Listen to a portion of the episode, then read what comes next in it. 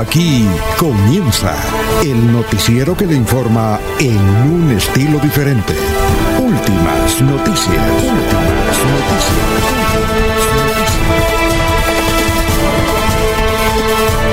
La información analizada por los expertos, sin sesgos, explicada con detalle, sin tanta carreta.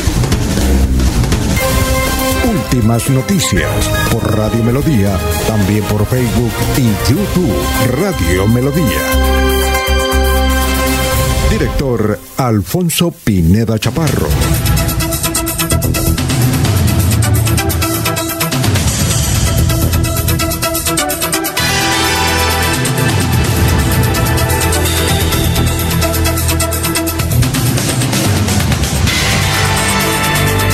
Gracias a Dios, hoy es eh, martes 8 de marzo del 2022. Nos abre el micrófono Arnulfo Otero Carreño para hablar por Radio Melodía, melodíaenlínea.com, 1080m. Estamos por YouTube, estamos por Facebook Live. En fin, gracias, gracias por la sintonía. Ya tenemos las 5 de la mañana, 4 minutos, 4 minutos. Bueno, hoy es el Día Internacional de la Mujer. Hoy es el Día Internacional de la Mujer. Eh, es, tan es más importante ahora y hay más celebraciones, más reuniones, más boros. Todo, y ahora con el Internet, pues hay más bullita sobre esta fecha clásica del mundo. Más que, por ejemplo, el Día de la Secretaria, que hace 30, 40 años se, se celebraba prácticamente el país se concentraba únicamente en el Día de la Secretaria y los restaurantes llenos, como seguramente hoy habrá restaurantes totalmente llenos, porque ya está pasando eso del... Ahora, poco mundo menciona el COVID. En los titulares ya bajaron el COVID, muy poquito, de vez en cuando. Bueno, hoy es 8 de marzo. El día, según las Naciones Unidas, el único día es dedicado a la mujer. Generalmente en eh, las Naciones Unidas y las organizaciones reconocidas por los organismos internacionales celebran varios días o hacen varias celebraciones en un mismo día, ¿no? Hoy exclusivamente Día Internacional de la Mujer. No hay un día de algo más, sino Día Internacional de la Mujer. Bueno, un día como hoy, en 1857 justamente, eh, obreras textiles en Nueva York, en Estados Unidos, salieron a protestar pidiendo que se defendieran los derechos. Aún hay muchas comunidades, incluyendo religiosas, donde la mujer estaba por debajo del hombre aún, aún en, la iglesia, en la iglesia católica, la mujer ha, ganado derechos. Porque, bueno, les quiero decir que mi, abuela decía, en ese tiempo, eh, algo que no se puede repetir ahora porque lo sacan a uno las mujeres a corretazos. Es que antes eh, nuestras abuelas, en el caso de mi abuela decía, vea, los matrimonios duran y durarán siempre y cuando la mujer obedezca al hombre. Eso ya ahora no se puede. Ahora la, obediencia es compartida. Igual todo. Muy bien, entonces un día como hoy, 1857, se inició la actividad por la cual se celebra hoy el Día Internacional de la Mujer. Un día como hoy nació, vea usted, 1947, Florentino Pérez, el dueño del Real Madrid y de varias constructoras. La que tiene aquí para América Latina y básicamente Colombia se llama SACIR. 52 contratos con el Estado en Colombia, ¿no? Aquí en Santander hay como 5. Ya incumplió dos, el puente Irgaura y, y dos puentes que no quiso construir y le ganó una demanda además al Estado colombiano el señor Florentino Pérez. Está esperando que le giren, no le han girado porque está en recursos. Por eso el Estado pierde, ¿no? El Estado pierde. Sería muy bueno entrevistar al tesorero general de la Nación. El tesorero general o, la tesorera o tesorero general de la Nación para que nos cuente cuánta plata debe girar el Estado a manos llenas todos los días por estas acciones. Bueno, 1971, un día como hoy, fue la pelea del siglo entre Mohamed Ali y Joe Frazier. Varias veces se enfrentaron, ¿no? En esta le ganó Joe Frazier en el, asalto 15. Derribó a esta mole humana que se llamó Mohamed Ali, es Clay. Creo que ya en 1971 se llamaba Mohamed Ali, ¿no? En el 2014, un día como hoy, desapareció el vuelo 370. Ah, por los lados de Malasia. Murieron 227, es decir, desaparecieron. Es decir, el avión desapareció. Nunca lo encontraron, ni un rastro. Hay documentales, hay libros. Todavía la ciencia está investigando qué pasó con este eh, vuelo en un día como hoy, 2014 donde iba el vuelo con 227 pasajeros y 12 tripulantes. Bueno, un día como hoy, nació Johnny Ventura. Nació en Santo Domingo. Quería ser presidente de Santo Domingo, o alcalde. Una vez vino aquí a la ciudad de Bucaramanga. Eh, creo que se presentó en Semper y tuvimos la oportunidad de entrevistar a Johnny Ventura. Fue era, había sido alcalde de su tierra y creo que fue alcalde de la, de la capital de Santo Domingo. Sí, me parece que fue alcalde. Y él, nació en la política, solamente que dentro de la actividad política le iba muy bien en el canto y en la composición. Johnny Ventura creo que murió hace uno o dos años, el gran Johnny Ventura. En 1941, un día como hoy, nació Palito Ortega. También tuvimos la oportunidad de entrevistarlo, vino aquí a Bucaramanga, lo entrevistamos en el Hotel La Triada, creo que hace unos 20 años. Él eh, fue candidato también en su, en su región, allá en, en Argentina, y aspiró a la presidencia de la República. No, no logró. El día que, el día que clinó su candidatura o le ganaron, eh, él lloró ese en esa época. Palito Ortega estuvo aquí en la ciudad de Bucaramanga. Creo que se presentó en la UIS, en el, en el Teatro Luisa Calvo.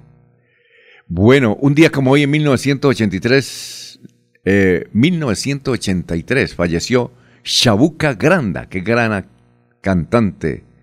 Es una de las mujeres más importantes del Perú. Bueno, dicho esto, mi querido Laurencio, vamos a saludarlo como se merece. Estamos en Radio Melodía ya los oyentes comienzan a inscribirse para que los salude. Muchos mensajes a esta hora. Son las 5 de la mañana, 11 minutos. Laurencio Gamba está en Últimas Noticias de Radio Melodía 1080 AM.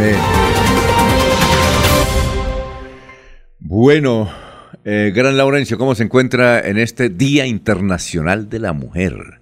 8 de marzo. Muy buenos días.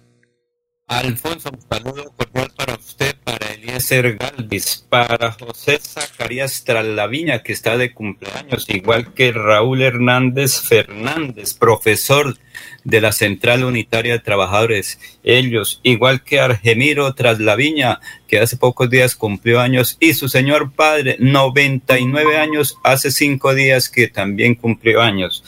Y el saludo muy especial hoy para todas las mujeres en cabeza de la señora Sara Prada Gómez, Milena Gómez, Bárbara Gómez, Elga Lucía Serrano y todas las mujeres que a esta hora se preparan como periodistas, como mamás, como amas de casa que están preparando todo, porque recordemos que la mujer trabaja las 24 horas al servicio de todos como docentes y en fin el saludo para todas las mujeres, nuestro trabajo hoy dedicado a ellas. Le, faltaron, oiga, le faltaron nombres ahí, mujeres aquí en Radio Melodía y más. Sí, sí, todas ellas las que están trabajando en los programas, Olga Lucía. No, le, eh, faltó, le faltaron nombres. Eh, Olga Lucía. No, más, no, eh, más nombres, la revisoría fiscal. Eh, le faltó en los transmisores. por eso al final digo que para todas, porque es que sería eh, muy extenso el, listado, igual que para todas y cada una de las, eh, mujeres que tienen espacio, que están trabajando junto a sus esposos o que tienen la programación ahí en Melodía, como Elga Lucía Rincón, Amparo Parra, la esposa de nuestro común amigo Nelson Rodríguez Plata, la esposa de Nelson Rodríguez Plata, la esposa también de Chucho Carrero, que a esta hora nos escucha. Mejor dicho, Alfonso, y sería interminable el número de personas. Pero no, le, tengo una anécdota, don Laurencio, a propósito de anécdotas. A la gente le gusta que uno cuente anécdotas. Aquí un, cuando se va a posicionar, se va a posicionar un gobernador, no recuerdo cuál fue. Entonces, sí, señor. los asesores y las asesoras buscando la forma de cómo integrar la lista de los invitados para que el gobernador los saludara. Entonces el gobernador vio esa lista como de cinco hojas, dijo, no, no voy a saludar a nadie, porque si me dicho, me toca saludarlos a todos y me da pena, ¿qué tal que quede alguien por fuera y ya uno como es gobernador? Y no lo saludó y eh, quitó eso el, el protocolo y duraron dos días haciendo la lista los acuciosos jefes de prensa y los que le iban, los asesores, para que el gobernador de esa época quedara bien. Y resulta que llegó y dijo, no, cuando yo como cuatro o cinco horas de salud, no. Dijo aquí, no, no, no, no, no, y no. Le toca hacer lo mismo, Laurencio. Sí, señor. Entonces, para todas las mujeres un cordial saludo. Alfonso, ya hay preocupación en los 87 municipios del departamento por el incremento de la lluvia que está afectando precisamente las vías rurales. Hoy comienza el desarrollo del plan democracia. Hay vigilancia por la policía, el ejército y todos los organismos del Estado en los 87 municipios de Santander. Hay normalidad para este proceso del domingo. Reunión a puerta cerrada es lo que se realiza durante estos días por parte de los aspirantes a Senado y Cámara en Santander. Cada uno está exponiendo ya prácticamente qué es su compromiso con la región. El incremento en los abonos, en los insumos agrícolas y en la mano de obra es preocupante para los trabajadores del agro, particularmente para las mujeres que son cabeza de familia y que son las que están dedicadas hoy precisamente a esa actividad en el campo, a producir alimentos para traer a la ciudad. El gobernador Mauricio Aguilar Hurtado coordina todo para la seguridad el próximo domingo. Ya dio instrucciones precisas a los 87 municipios cómo debe ser ese trabajo en coordinación con la fuerza pública y otros organismos del Estado colombiano. La coordinadora de la Oficina de Pasaportes, Jessica Viviana Moreno Martínez, la mujer hoy es precisamente noticia porque mucha gente critica que cómo se están eh, sacando, logrando las citas para los pasaportes, pero están allí muchísimos pasaportes. Escuchemos precisamente a esta importante funcionaria y felicitaciones también para ella. Hoy la Oficina de Pasaportes de Santander realizó una jornada especial de entrega de este documento de viaje para todas las personas que infortunadamente no han podido venir a reclamarlo. Es importante que todos los usuarios de la Oficina de Pasaportes vengan y reclamen su pasaporte, porque si no lo hacen, desafortunadamente este pasaporte se regresa a Cancillería y el usuario debe realizar nuevamente su pasaporte. Una invitación muy especial a todos los usuarios que ya realizaron su trámite del pasaporte para que ocho días después de haber realizado el pago en el Banco Sudameris vengan y lo reclamen aquí en la calle 52 35 27. Bueno, ya son las 5 de la mañana, 16 minutos. Estamos en Radio Melodía. No me ha abierto el computador, imagínense. Y ya ha estado en el Eliezer ahí, ¿no? Bueno, perfecto. Pero vamos a saludar aquí. Me parece que no he saludado a mucha gente que está en el Facebook porque Ahí el computador está más demorado. Muy demorado. Bueno. Por la eh, lluvia, Alfonso. Tranquilo que es por la lluvia, que tiene algunas dificultades el satélite. Muy bien, estamos saludando, sin embargo, aquí a don Jairo Macías, que ya nos escribe por otro sistema. Don Ramiro Carvajal, que, dice, quiero enviarle una felicitación a todas eh, las mujeres de mi organización. Ah, bueno, don Ramiro Carvajal. Igualmente, don Aníbal Nava Delgado, gerente general de Radio Taxis Libres, que tiene el teléfono 634-2222. También él envía un saludo a todas las mujeres, que son muchísimas en su organización, que ahora es a nivel nacional e internacional de Taxis Libres. Saludo para Lino Mosquera, para Peligan, para Juan José Rinconosma, para Benjamín Gutiérrez, para Diosdado Rodríguez. Y dice aquí, no soy chavista, Diosdado Rodríguez. Gracias de dónde nos escucha diotado nos gustaría conocer. Bueno, eh, igualmente para Aníbal eh, Peñalosa, que nos escribe desde Ritoque Country Club. Igualmente para Jesús Matías, desde Piedecuesta. Eh, para Pedrito Galvis, Pablito Monsalve, Jairo Alfonso Mantilla, Sofía Rueda. Para Walter Vázquez. Gracias. Don Eliezer, ¿cómo se encuentra a esta hora de la mañana de un 8 de marzo, Día Internacional de la Mujer? Don Alfonso, muy buenos días, muy bien, disfrutando de excelente clima. Un saludo muy especial para todos los compañeros de la mesa virtual de trabajo de Radio Melodía, para nuestros oyentes y para todas las mujeres. Un saludo muy especial.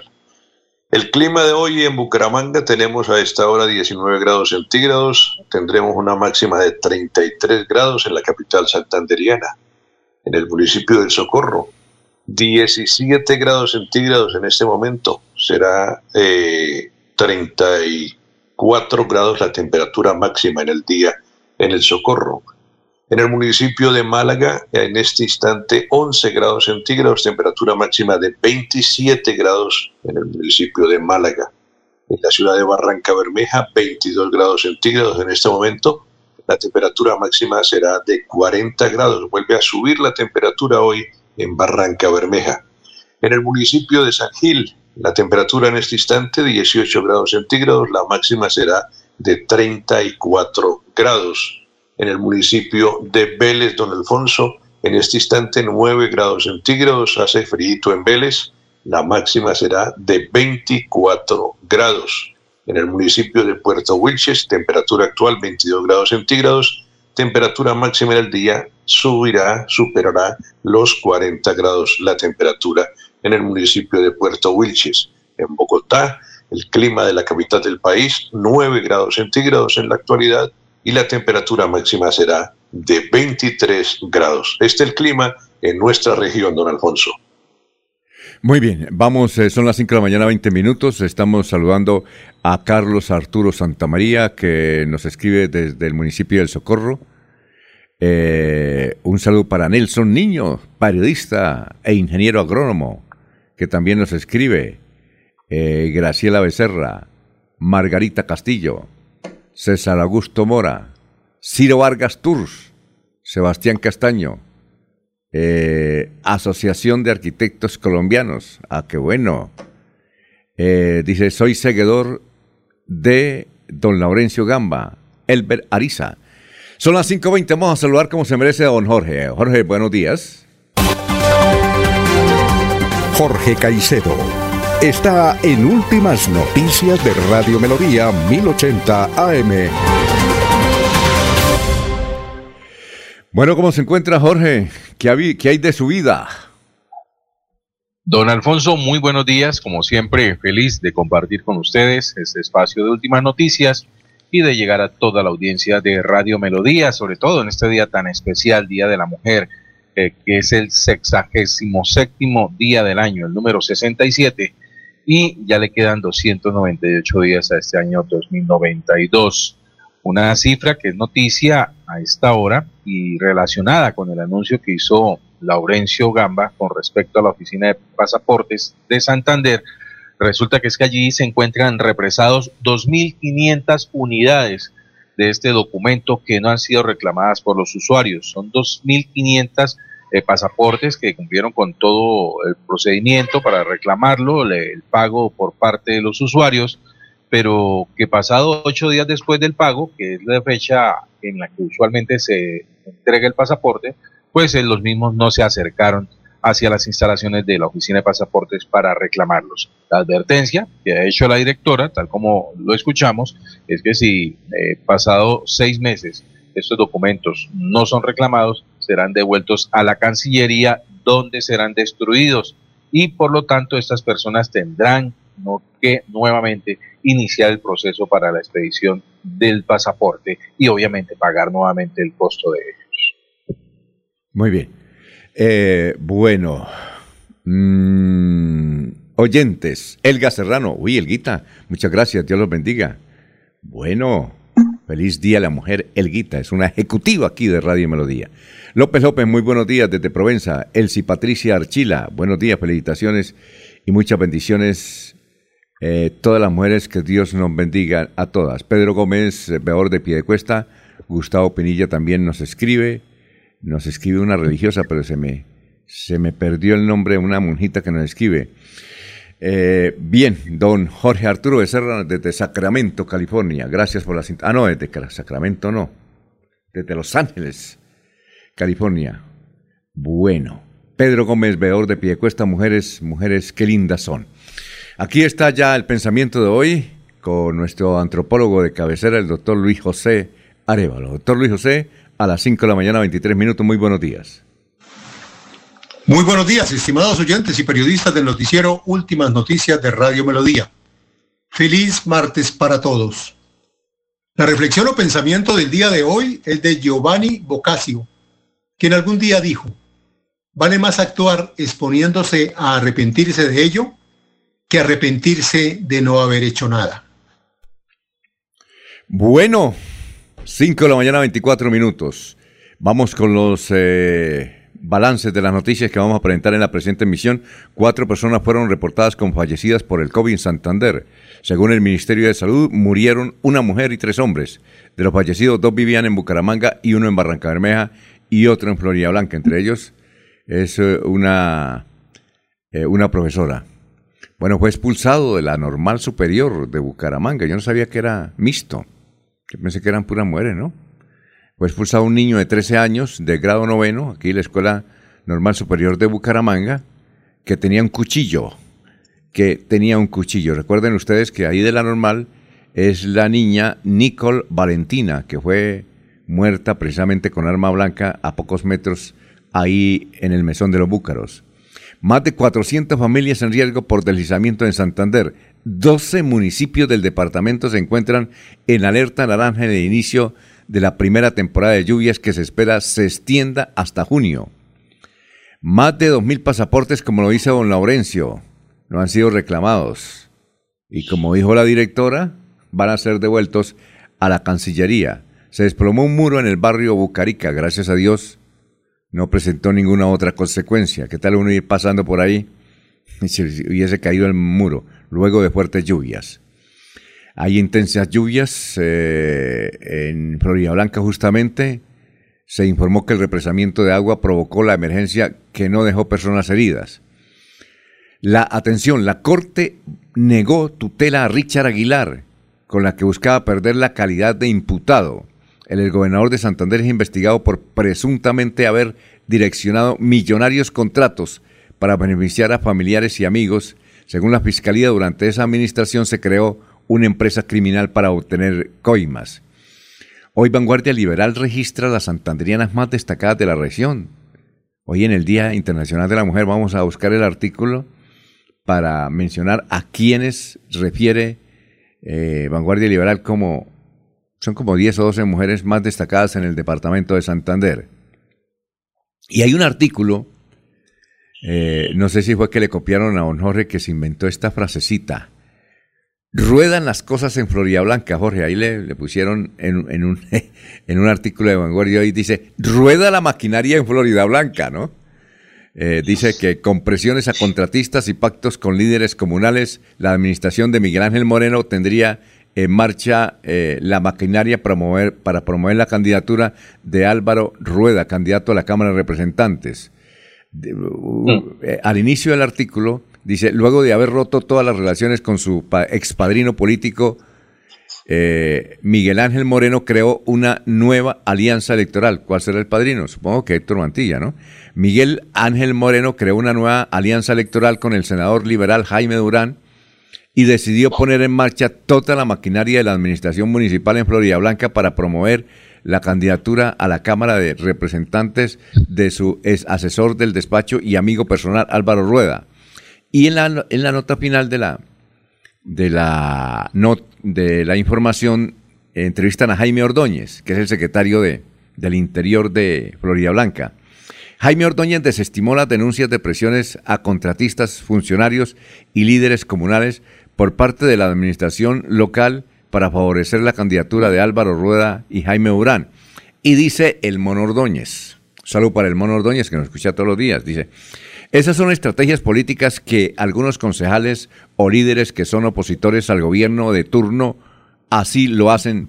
Si bien es cierto, existen algunas personas de algunas tintes que le piden favorecer eh, y respaldar a algún candidato, eso no se puede generalizar. Esta es una administración joven y no tiene eh, ese de estar inmerso en esas costumbres políticas. Bueno, don Jorge, ahí le, le copiaron su título, ¿no? No, pues, hay, complemento para la frase, don Alfonso. A ver, ¿cuál es ese? ¿Cuál es? Cuando el río suena, piedras ruedan. Oiga, a propósito, el artículo lo hace Oscar Rey. ¿Él regresó a Vanguardia? Porque se había ido, ¿no? ¿Se acuerda?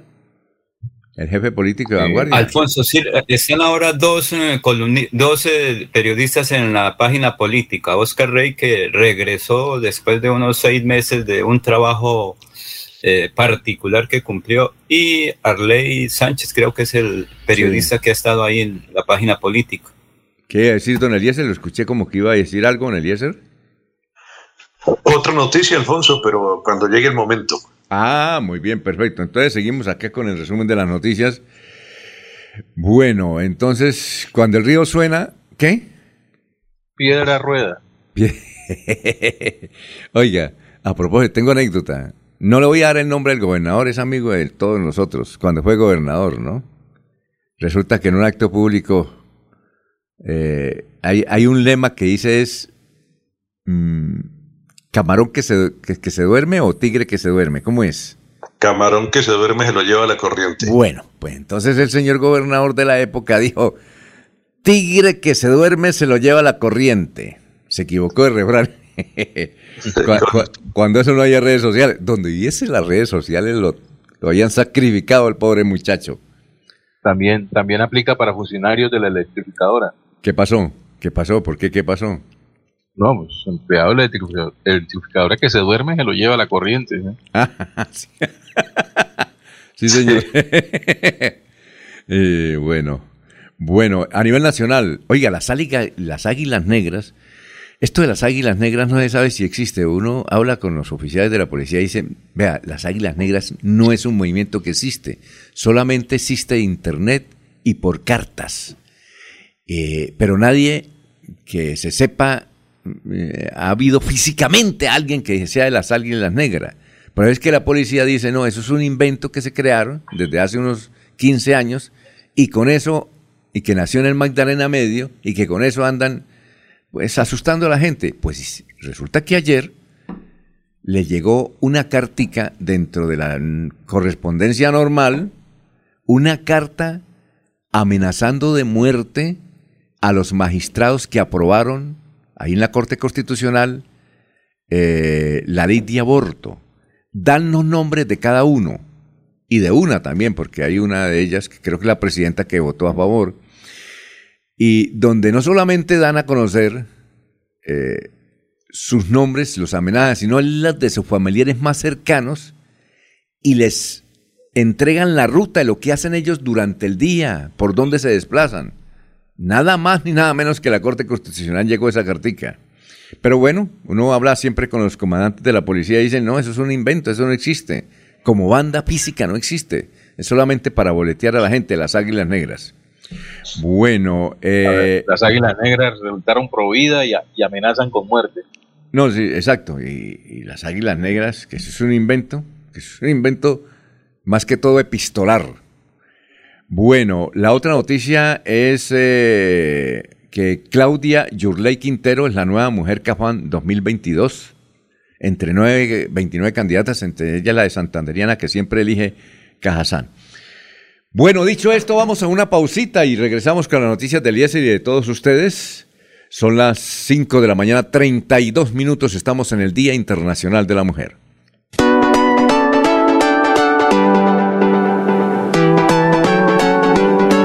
Melodía, Melodía, Radio Sin Fronteras. Escúchenos en cualquier lugar del mundo. Melodíaenlínea.com es nuestra página web.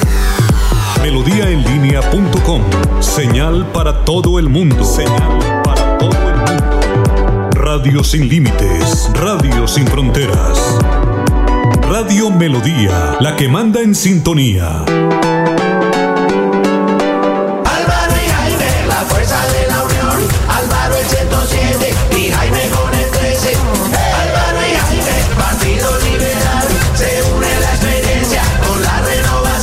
Senado marque L13 Jaime Durán y para Cámara marque L107 Álvaro Rueda en el tarjetón. Álvaro y Jaime, Partido Liberal, se une la experiencia con la renovación. Álvaro y Jaime, la fuerza de la unión. Álvaro el 107 y Jaime con el 13. Publicidad política pagada. Héctor Mantilla, autor intelectual que se acabara la vagabundería de las fotomultas en Florida Blanca y Colombia. Por eso, el próximo 13 de marzo vote Cámara C107 Partido Conservador Héctor Mantilla. C107. Publicidad política pagada. Amén. Amén. Amén. América al Senado. Ella es la voz del pueblo, la voz de los territorios. Olvidados, excluidos, violentados. Para que las cosas no sean igual, por ella voy a votar. El pueblo no se rinde, carajo. El pueblo no se rinde, carajo. Soy América Millares. Traigo la voz de los territorios olvidados. El 13 de marzo marque el girasol del Partido Verde y el número 98. Soy su voz en el Senado. Publicidad política pagada. Cada día trabajamos para estar cerca de ti. Te brindamos soluciones para un mejor vivir. En Cajasal somos familia, desarrollo y bienestar. Cada día más cerca para llegar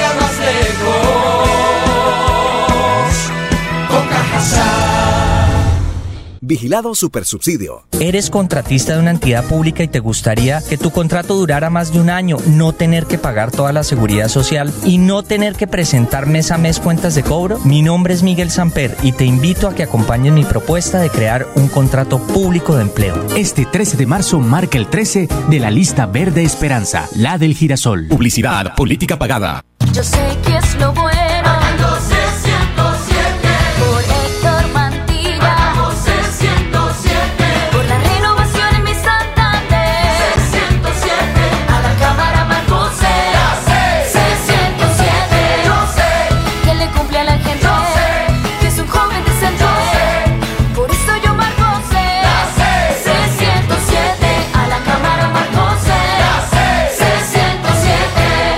Publicidad política pagada.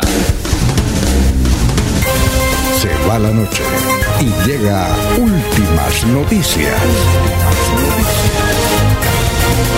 Empezar el día bien informado y con entusiasmo.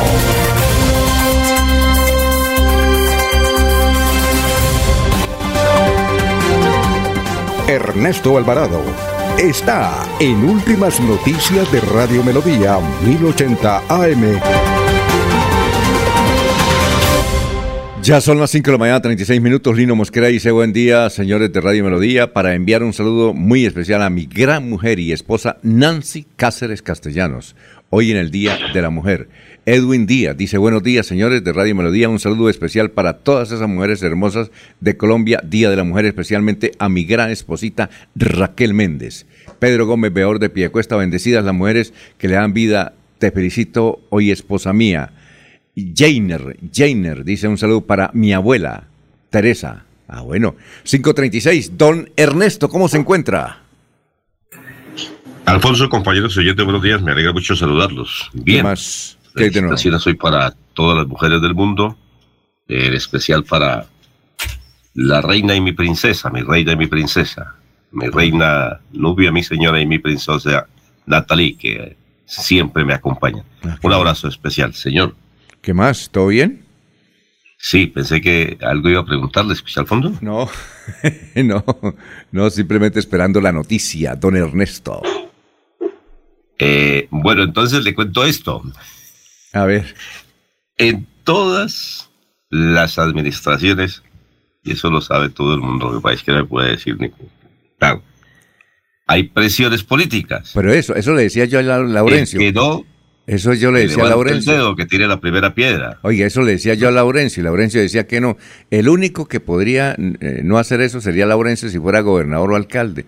Todos los alcaldes, todos los gobernadores, en todas partes hacen eso. ¿O no? Al, Alfonso, No, la pero- política es de los políticos. Quien está en la parte pública tiene una acción política y se debe cumplir con esa decisión. Lo que ocurre es la presión que es diferente, porque un ciudadano cualquiera le puede decir don Alfonso, don Eliezer, don Ernesto, don Bueno, Jorge, sí. don Laurencio, colaboren, ayúdenme Usted- con su botico, porque es que el domingo próximo Sí. es con cédula en mano. Laurencio, no con. Laurencio, usted siempre va para la corriente de todo, pero eso está bien, pues son diferentes opiniones. A ver, pero es que yo estoy de acuerdo con Ernesto. Todas, don Ernesto, o, o- o dígame Ernesto, una administración que no haya hecho No, eso. no. Dígame una, Ernesto. No, no la hay, no la hay ni la va a haber. Eh, estamos en mora de que eso sea público y que los mandatarios tengan la posibilidad de hacer campaña abiertamente. Creo que en otros países se hace. Aquí funciona, lo que pasa es que no se puede contar.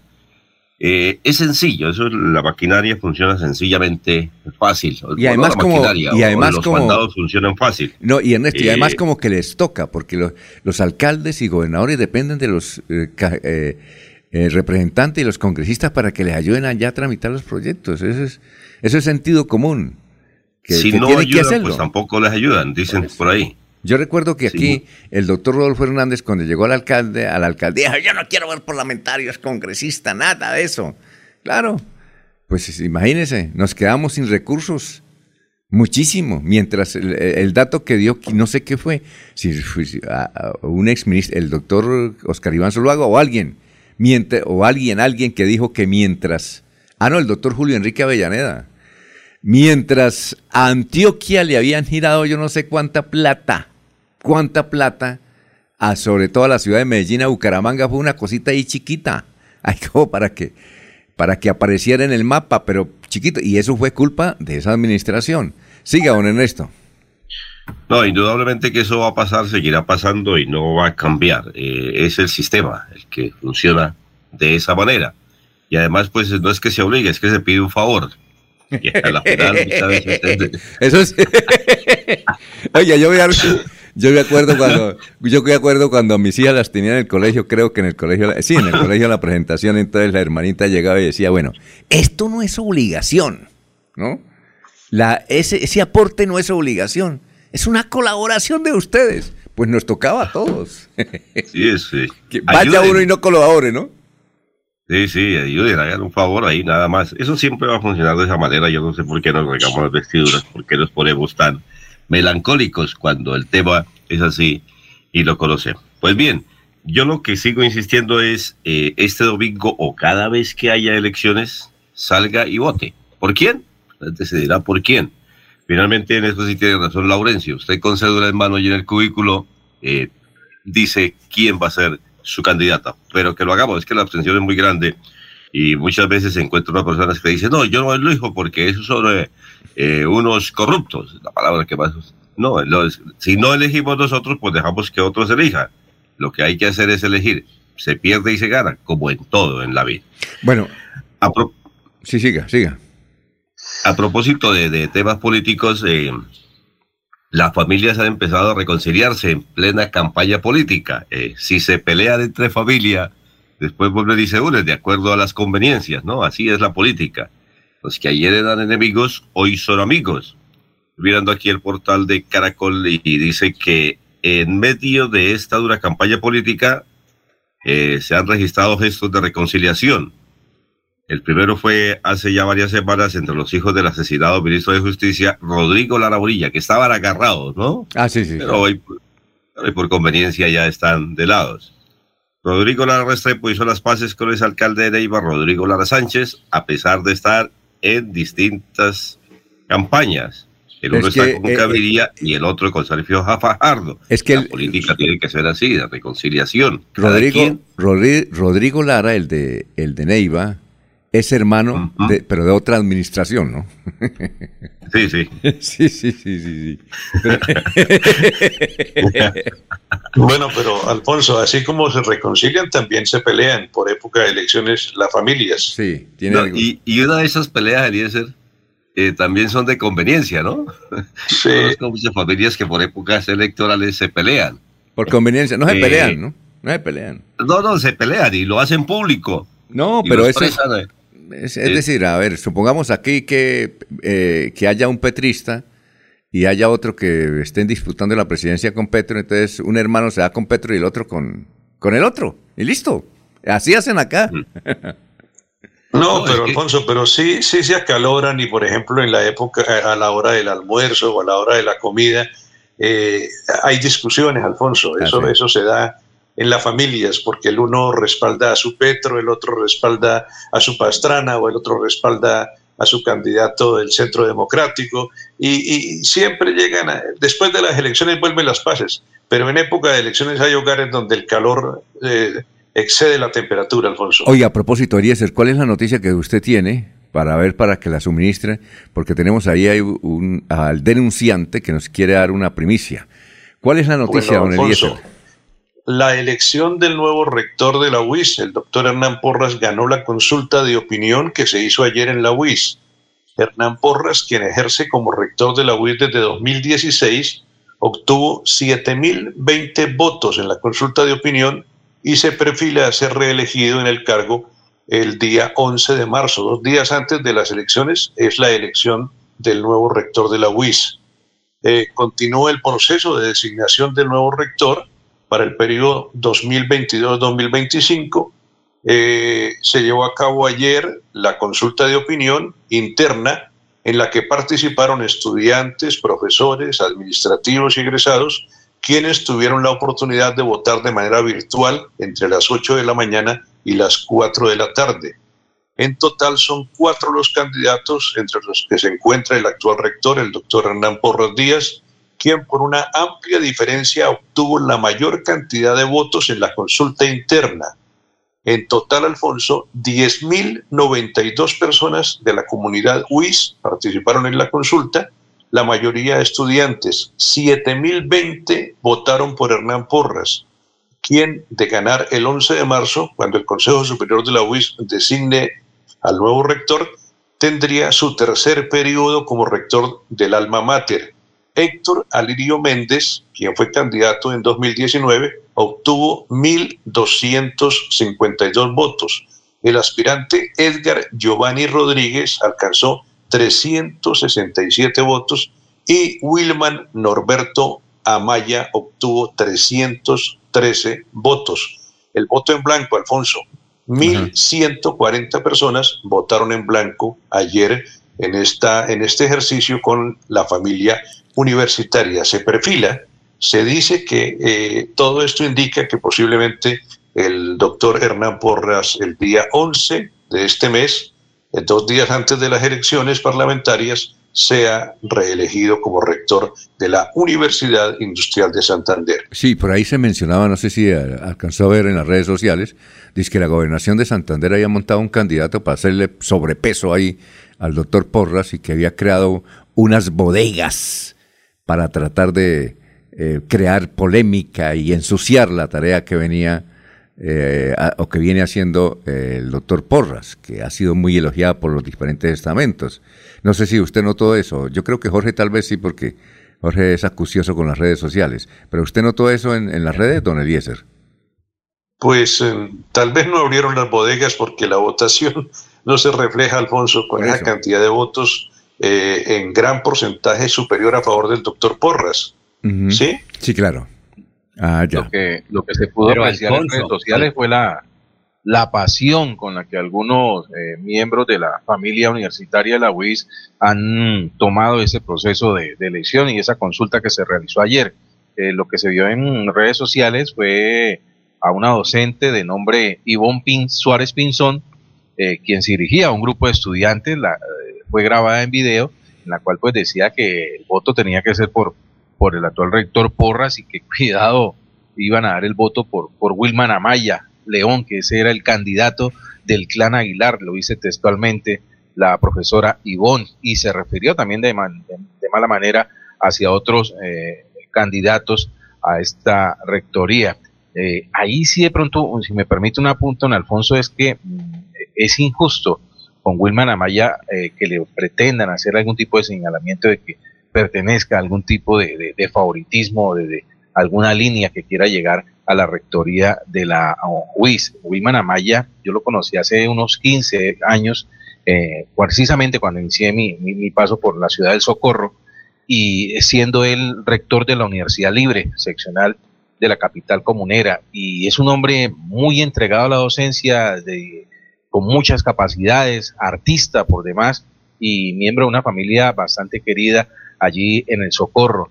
Eh, es un hombre que se ha hecho a pulso, que ha crecido dentro de la docencia, dentro de la academia, eh, innovando y con logros, eh, no solamente allí en la Universidad Libre, sino también como director del SENA en, en, en, la, en la provincia comunera, y eso pues le da méritos para aspirar y seguir avanzando en su carrera como profesional. lástima, lástima que, el proceso de, de, la UI se vaya a ver empañado por, por apasionamientos por parte de, de, de aquellos que, que, critican mucho las prácticas, las malas prácticas en la política, pero que no tienen ningún reparo en acudir a ellas para imponer sus ideas. Oye, Jorge, ¿se decía que ese era el candidato a la gobernación?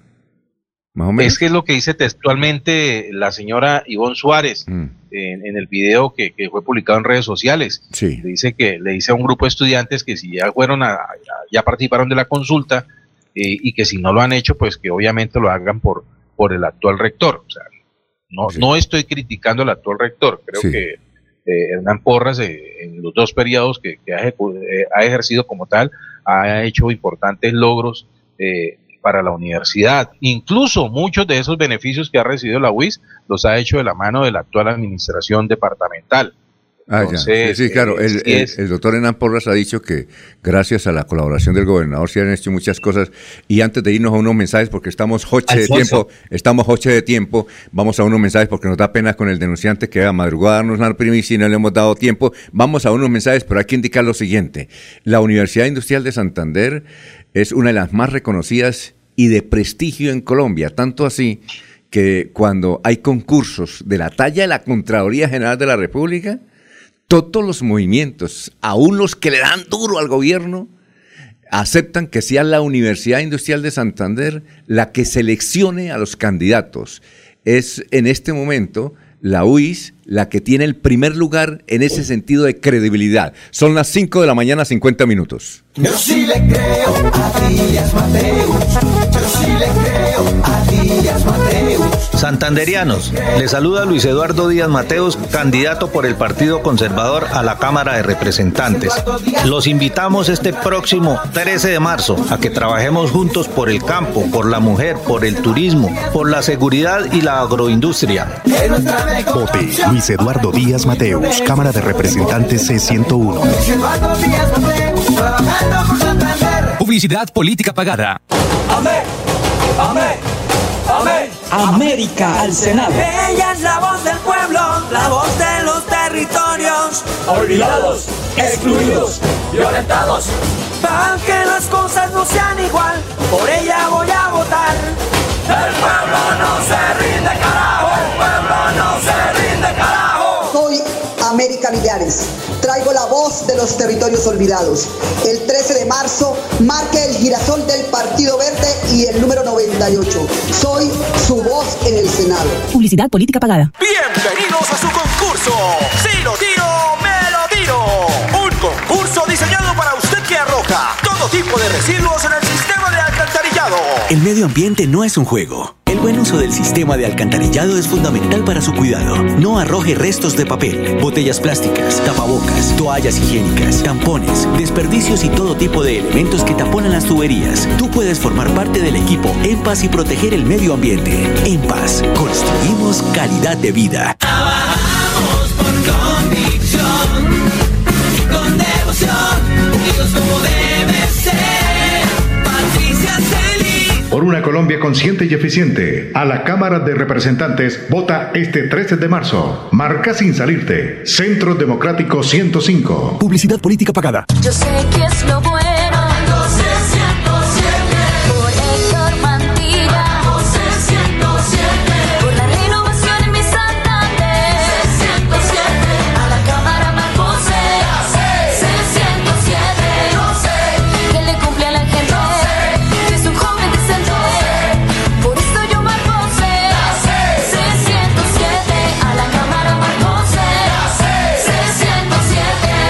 Conservador. Publicidad política pagada. Les decía yo a los interlocutores que iba encontrando en la calle, cuiden a Paloma Valencia, apoyen a Paloma Valencia. Qué carácter tan admirable, qué capacidad de lucha tan importante para la patria.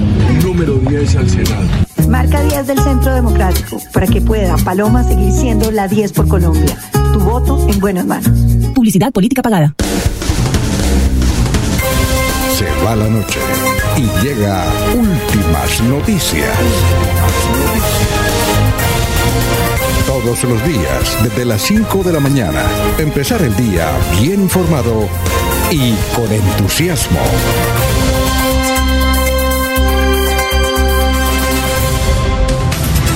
Son las 5.53, Francisco Espinal dice este 13 de marzo todos a votar, así antes de marcar el tarjetón hay que recordar, por ejemplo, quienes dieron aprobación las pasadas reformas tributarias. Es el momento de pasarles la cuenta de cobro. William Flores Riátiga, buenos días, es la verdad, mi cuñado pensionado de Unitransa hace ya cinco años izquierdista a morir y usted servidor uribista y las peleas son para alquilar balcón, él siempre quiere tener la razón Hoy es martes para el que tiene que ser miércoles porque es él. Fundación Renace, Mi Edad Dorada. Felicitaciones a todas las mujeres de Santander. Son guerras, eh, luchan que logran el éxito. Fundaciones como Renace, Mi Edad Dorada del barrio Mutis.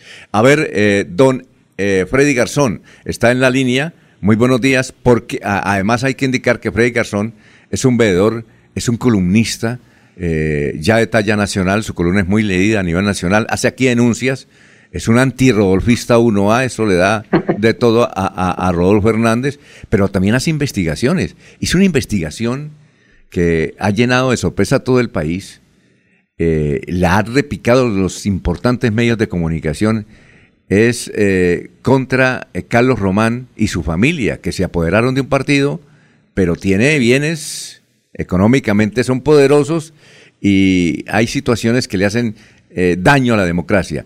Entonces, ese es el perfil de, de, Freddy Garzón. Siempre anda como char, con cachuchita.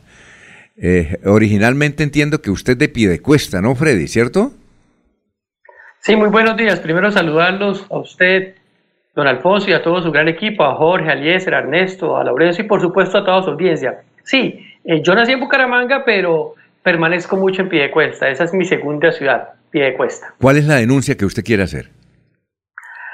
Don Alfonso, primero que todo, darle las gracias por permitirme este espacio y poder visibilizar esto que me está ocurriendo. Eh, sin lugar a dudas, eh, la delincuencia, la violencia se ha tomado a Bucaramanga, el área metropolitana, y vimos hace algunos días cómo eh, asesinaron a esta niña Nicole por robarle un celular, y así todos los días, atracos, asesinatos, ese es el común denominador en la ciudad de Bucaramanga. Pues bien, el viernes en horas de la tarde pude desarrollar una nota de la captura eh, y las requisas habituales que hace la policía de Bucaramanga, la hicieron en el puente de Provenza, donde capturaron a unos sujetos, uno, uno de ellos quería, eh, pretendía huir y tenían armas eh, blancas con ellos y los capturaron. Y pues el trabajo que venimos realizando, como usted lo decía al principio, de denuncia, de mostrar las realidades de la, de la ciudad, pues quisimos también mostrar a, estos delincuentes, a estos eh, sujetos que habitan ahí en el puente eh, de Provenza y que posiblemente pueden ser de esos que atracan, de esos que matan por cualquier cosa. Pues bien, don Alfonso, el día domingo, es, esta denuncia yo la hice por redes sociales para que se conocieran a estos delincuentes que frecuentan en la ciudad, en la ciudad y principalmente en el puente de Provenza. Y el domingo, pues recibo un eh, mensaje de voz eh, con una amenaza posiblemente de estos delincuentes a los cuales pusimos en evidencia. ¿Y, qué decía el mensaje de vos? ¿Cómo, era la amenaza? Eh, la amenaza, pues yo ya también la publiqué por redes sociales, se la hice llegar también a su grupo de WhatsApp, a, su WhatsApp, lo mismo que a Jorge. Es una amenaza llena de groserías, diciendo que van a atentar con mi vida, con mis familiares y con las personas cercanas a mí por hacer este trabajo que ustedes como periodistas hacen, el de informar, el de denunciar. Entonces, eh, por supuesto, ayer mismo también colocamos las denuncias respectivas en la Fiscalía eh, para dar captura de estos sujetos.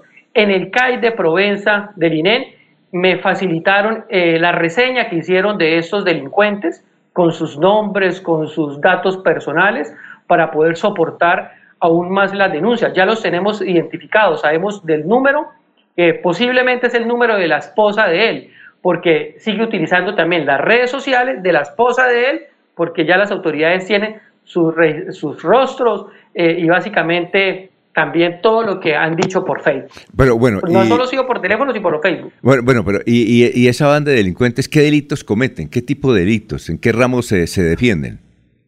Don Alfonso, eh, lo que yo registré el viernes fue el trabajo que habitualmente hace la policía de Bucaramanga, las requisas, eh, la toma de datos de las personas que en la calle, y en ese momento a esos delincuentes, porque quedaron reseñados, tenían armas blancas. Y lo que yo hice fue eso, cuidado con los bandidos que están en Bucaramanga. Miren, a esos sujetos los requisaron y les dedicaron unas armas blancas. Esa fue la nota que yo No, desarrollé. no, sí, sí, pero ellos, a qué- pero ellos eh, en qué área se, se Ahí desenvuelven? en el puente de Provenza. Pero ahí en el- puente de es Provenza. son En las atracadores. casetas. Son atracadores. Don Alfonso, eso no lo podría yo decir, Ah, afirmarlo, porque sería una irresponsabilidad. Lo que sí yo informé es el trabajo que hace la policía, que en ese momento lo requisaron, le quitaron unas armas, unas armas blancas, quedaron reseñados. Ellos habitualmente permanecen ahí en el puente de Provenza, en las casetas o debajo del puente peatonal que conduce al Metrolínea. ¿Y usted cree, Eh, eh, eh, eh, Freddy, usted cree que eh, las personas lo, lo están amenazando son de ese bando o, lo, o esas amenazas son de otras investigaciones, por otras investigaciones que usted está adelantando? Don Alfonso, yo interpuse la denuncia ante la fiscalía ante esos dos sujetos porque las palabras que dicen es que usted fue el que nos tomó la foto Ah, y nos, eh, nos, y nos, nos expuso, si se quiere utilizar esa palabra, eh, dando a conocer esa captura, esa requisa que se hizo.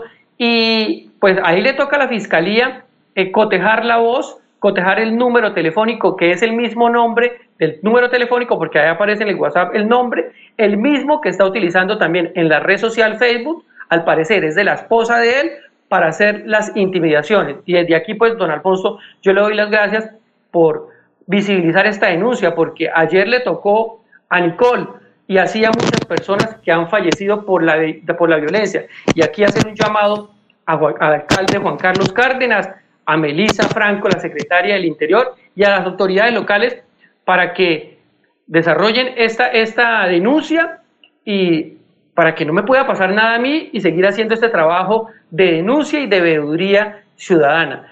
Eh, yo trabajo con el expediente del portal expediente de Gustavo Rugeles. Él ya también hizo un pronunciamiento oficial, eh, un documento para que lo anexamos en la, en la denuncia a la fiscalía. Igual eh, la Asociación eh, Iberoamericana de Periodismo Independiente, AIPI, al cual también hago parte, para que no se nos vulneren a nosotros eh, eh, esta- este trabajo de denuncia y de información. Sí, Entonces, sí. don Alfonso, yo le agradezco a usted por, por visibilizar esta denuncia y que las autoridades tomen cartas en el asunto. Hay finalmente alguien, alguien que quiera preguntarle algo al denunciante, que ya es muy popular en las redes sociales aquí en el departamento de Santander y ya ha trascendido sus investigaciones Alfonso. a nivel nacional. A ver, don Laurencio. Pero usted tiene otras amenazas por las actividades que cumple de denunciar con hechos concretos, porque una vez es denuncia pero sin tener los datos eh, verídicos sobre eso. No, Laurencio, mire que, la, que el trabajo de denuncia que hemos desarrollado a la fecha de hoy no hemos tenido ningún tipo de denuncia de esta, sí, de amenaza de muerte, claro. Frecuentemente en las redes sociales hay un insulto o hay una crítica fuerte al trabajo que hacemos, pero una amenaza de muerte directa, eh, cogiendo el teléfono celular mío de WhatsApp y llamarme, eh, es la primera vez que ocurre y, y por tanto no nos van a amedrentar tampoco, porque ese trabajo de denuncia lo vamos a seguir haciendo y los delincuentes en Bucaramanga no nos van a ganar. Vamos de frente también contra ellos. Bueno, muchas gracias. eh, eh, a ver, Jorge. Alfonso, sí. expresar la solidaridad. No, Claro. no, expresar solidaridad y acompañamiento a Freddy Garzón en esta denuncia que hace. El ejercicio del periodismo no se puede ver mancillado por aquellos que se puedan sentir eh, a- afectados por, por el mismo, ¿sí? Cuando eh, son, está claro que van en contra de las normas de la sociedad y, y, y- y que deben de recibir castigo por parte de la ley. Solidaridad y acompañamiento a Freddy y, obviamente el rechazo total a ese tipo de acciones. Bueno, perfecto. Muchas Y me gracias, Jorge. con- Muchísimas gracias. Me encuentro con este dato. Eh, se dice que en Bucaramanga nada más van 23.459 sancionados por porte de armas blancas. Se estima que el 70% de los delitos en la capital del departamento de Santander mm, los efectúan con estos elementos. Un dato escalofriante, realmente, ¿no? Perfecto. Son la- Ernesto, con arma blanca dieron muerte a Nicole, de 15 años, estudiante de Bucaramanga. Con arma blanca. Sí, pero seis y tres minutos. Gracias eh, por eh, acudir a Radio Melodía y, y cuídese, cuídese, cuídese. Le toca cuidarse y denunciar, seguir denunciando esto. Eh, Freddy Muchísimas Gar- gracias.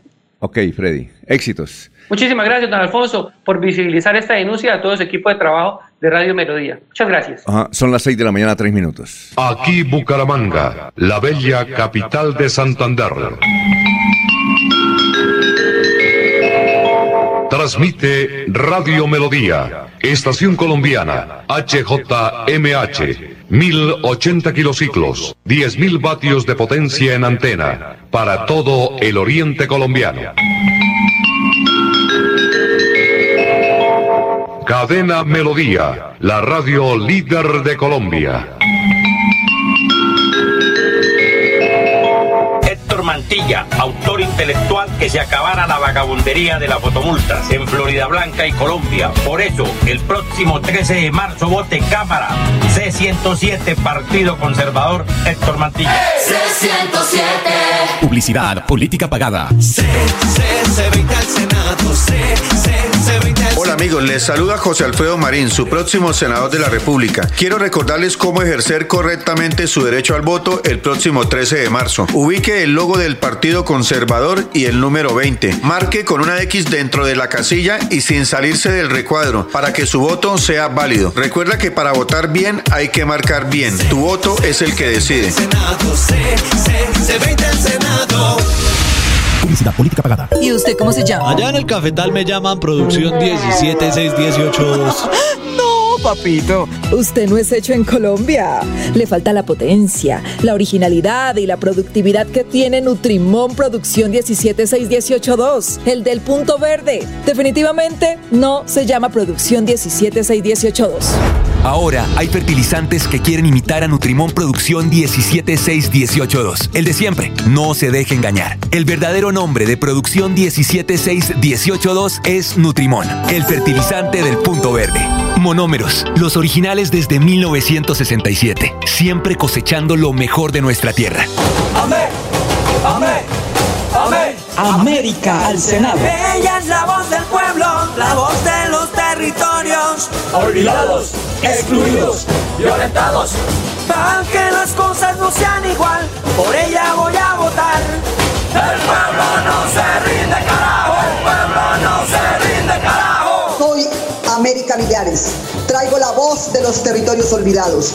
El 13 de marzo marque el girasol del Partido Verde y el número 98. Soy su voz en el Senado. Publicidad, política pagada. ¿Están cansados de salir con miedo a las calles? Mi nombre es Miguel Samper y los invito a que acompañen mi propuesta de reformar la justicia para que haya una verdadera sanción y condena de los criminales que tienen asediadas las ciudades. Este 13 de marzo marca el 13 de la lista verde Esperanza, la del girasol. Publicidad, política pagada. Yo sé que es lo bueno.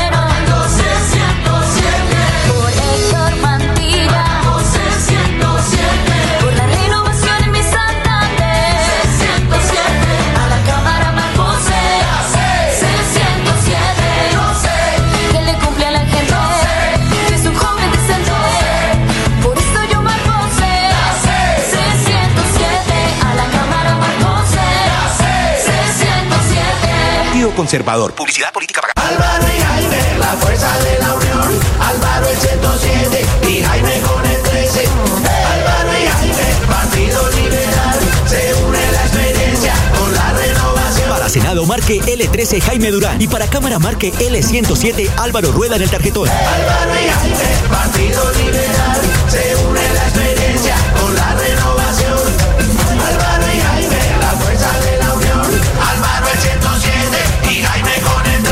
Política pagada.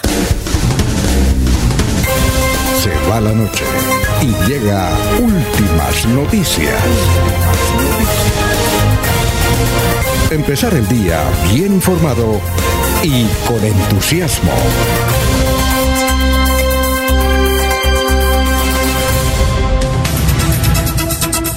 Muy bien, eh, muy buenos días para todos ustedes. Lorena Sánchez, feliz día de la mujer para todas eh, nosotras. Que Dios nos proteja, nos bendiga. A ver eh, si nos quieren mandar los mensajes más corticos. dice Sigo Freddy Garzón, dice Jorge Hernández. adelante, consulador periodística. Me gusta que le abra los ojos a los jóvenes que le, que le comen cuenta a los, a los populistas. Me gusta que sus intervenciones sean dinámicas ahora no sea Milane con las amenazas de los motociclistas, de los motociclistas que usted, eh, que usan armas blancas, ya sabe que quien anda con cuchillo es un delincuente. Ninguna persona de bien anda en el cinto con un cuchillo de carnicero. Noticias a esta hora. Don Ernesto, lo escuchamos. Estamos en Radio Melodía, son las seis y ocho. Sigue el debate del país eh, qué va a pasar con Germán Vargalleras, que ha seguido replicando y además anunciando en los diferentes canales. Algunos argumentan que está esperando cómo reacciona el pueblo colombiano para tomar la determinación antes del, del viernes si es candidato o no a la presidencia de la República. Pero a ese video, a ese comercial que ha estado publicando Germán Vargalleras, que es publicidad política pagada, indudablemente, eh, se ha puesto muy inquieto eh, Juan Manuel Galán, quien dice que no es posible que utilice la imagen de su padre para estas actividades.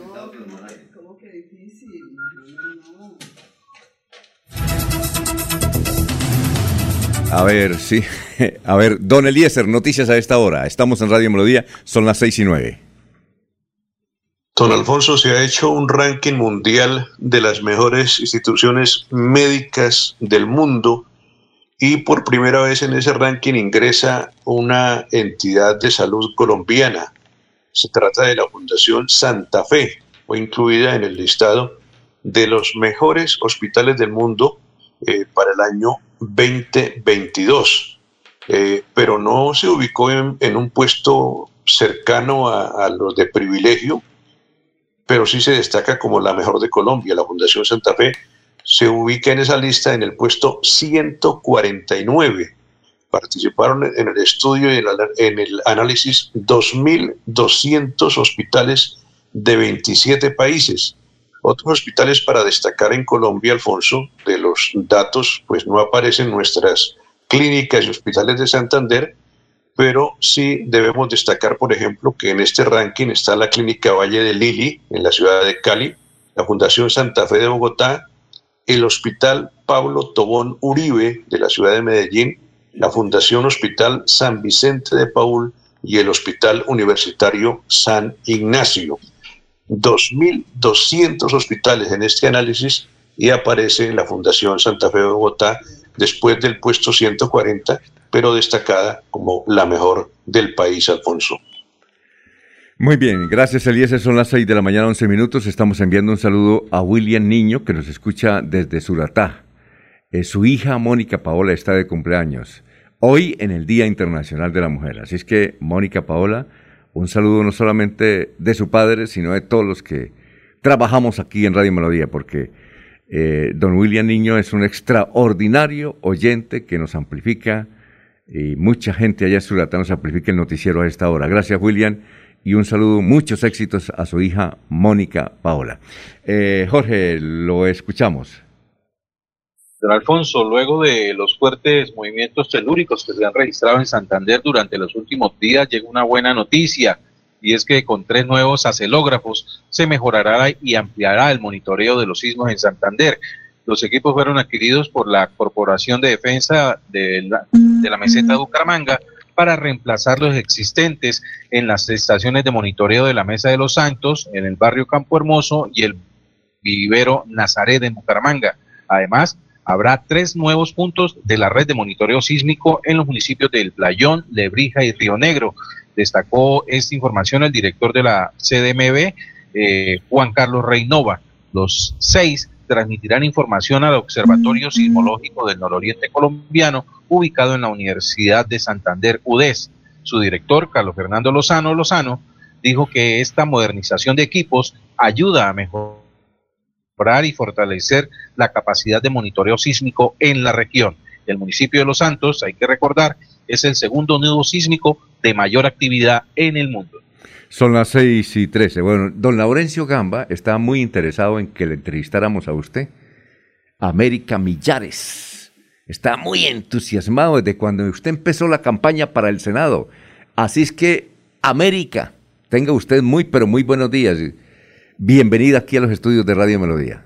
Sí, muchas gracias, Alfonso. Buenos días, buenos días a Laurencio, por supuesto, a Eliezer y a todo el equipo de trabajo eh, de este importante noticiero en Radio Melodía y por supuesto a la audiencia que nos escucha. Un abrazo fraterno con toda mi energía para las mujeres santandereanas y para las mujeres de Colombia hoy en el Día Internacional de la Mujer. Y ya sé por qué es que Laurencio la quiere mucho a usted y mucha gente, ¿sabe por qué? Y hablamos con su hermano eso.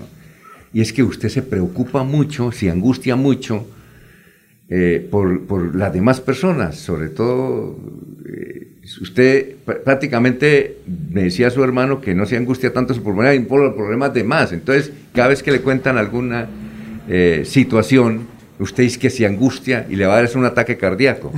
Don Laurencio también me dice, no, es que, es que América ya se preocupa por todo.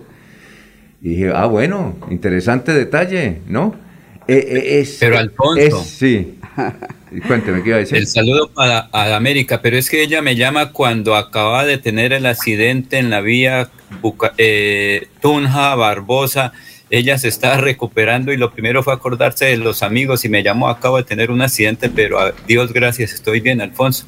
¿Y qué quedó de ese accidente de América? América?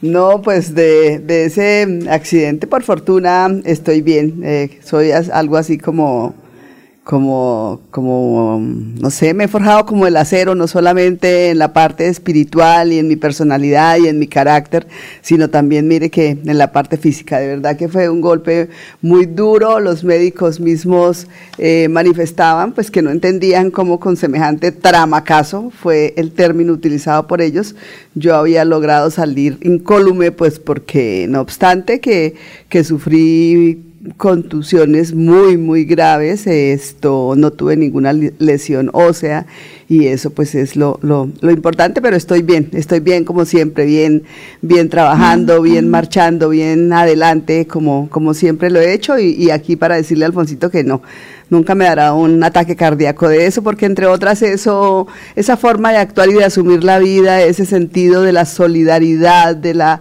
disposición al otro y a los otros y a las comunidades más vulneradas, eh, en la medida que puedo hacer y concretar acciones eh, que les mejoren de alguna forma su condición y su calidad de vida, a mí lo que me ha permitido es cada vez construir lo que es mi mayor patrimonio, que es la paz interior. Y exacto, usted nació en Puente Nacional, ¿verdad o no? Sí, claro, soy santandereana, santandereana de pura cepa, nacida en Puente Nacional en la provincia de Vélez, además. ¿Usted estudió, usted estudió eh, allá en Puente Nacional? Sí, sí, sí, sí, yo estudié en Puente Nacional, me formé en la Normal Nacional Antonia Santos. Ahí iba a ser, iba a ser educadora.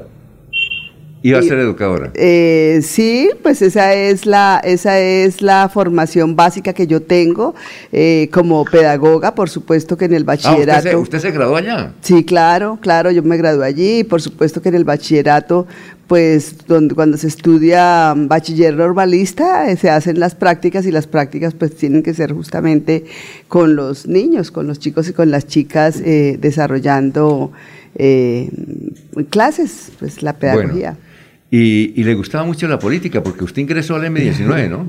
Sí, sí, sí, sí, sí, yo ingresé al M19. Cuando en ese tiempo, pues, era clandestino, ¿no? Sí, claro, claro. El tema es que, por supuesto, que la política es de mi esencia. Eh, entendida la política como la acción social eh, en función de los demás, ¿cierto? El trabajo y la, y la opción, así como, como, como se dice hoy en día, la opción preferencial por los más desvalidos, por los más excluidos, por los más vulnerables.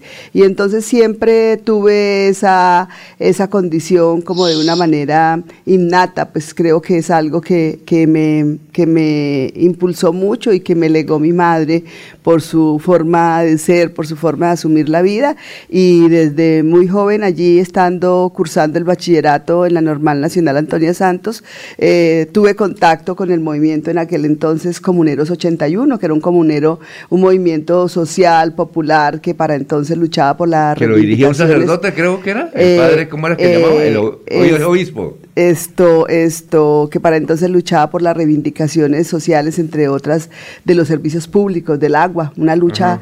una lucha que hoy mantenemos. Efectivamente, este movimiento estaba mm, eh, orientado, acompañado por sacerdotes de la teología de la liberación. Ah, sí, claro, perfecto. Y luego de Comuneros 80, o- o ¿cómo era que llamaba? ¿Comuneros qué? Eh, Comuneros 81. Con Comuneros 80, precisamente en el año 81.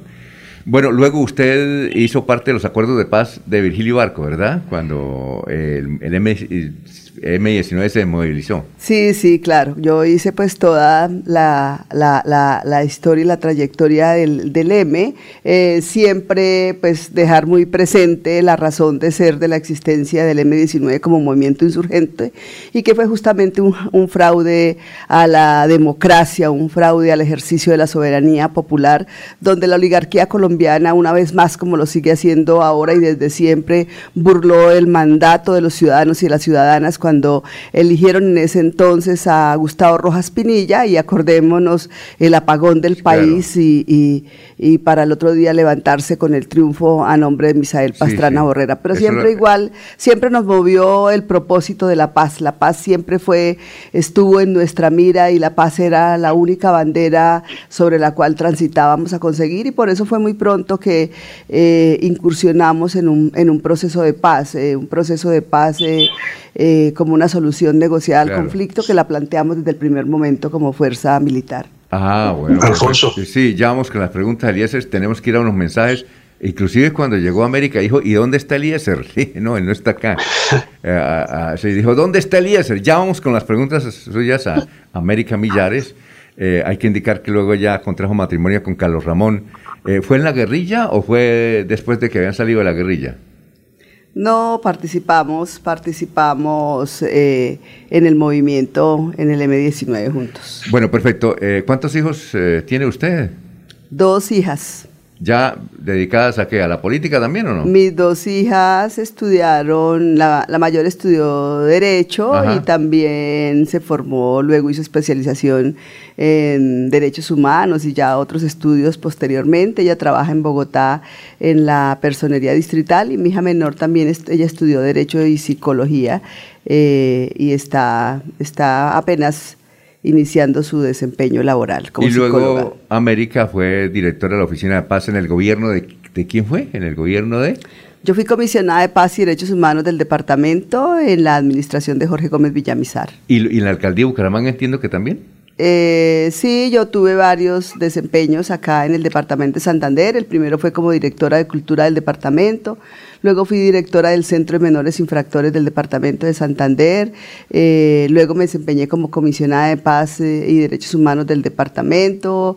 Eh, estuve en el municipio con la creación de la unidad de servicios públicos, que fue una tarea que me encomendaron y por supuesto lideré esa oficina por un tiempo. En el gobierno de Serpa estuve al frente de temas como la democracia participativa, eh, los conflictos territoriales ambientales, la participación ciudadana y estuve acompañando como directora ejecutiva el proceso de la constituyente social comunera. Y luego ya en Bogotá tuve la oportunidad de desempeñarme como directora de Derechos Humanos del distrito. Muy bien, perfecto. Son las 6 de la mañana, 21 minutos. Vamos a una pausa y luego las preguntas de nuestros compañeros. Santanderianos, les saluda Gloria Flores Sneider. Los invito a marcar el logo del pacto histórico en el tarjetón del Senado.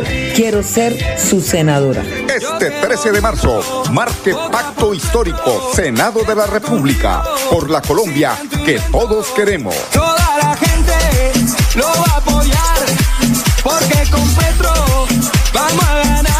Publicidad, política pagada. Héctor Mantilla, autor intelectual que se acabara la vagabundería de las fotomultas en Florida Blanca y Colombia. Por eso, el próximo 13 de marzo vote Cámara C107 Partido Conservador Héctor Mantilla. C107. Publicidad, política pagada. Queremos que disfrutes de un servicio de energía confiable y de calidad. Por eso, trabajamos en el mantenimiento de la infraestructura eléctrica. Para que estés informado oportunamente de las fechas y horarios, síguenos en nuestras redes sociales o consulta toda la información en www.esa.com.co. ESA, Grupo EPM, Vigilado Superservicios.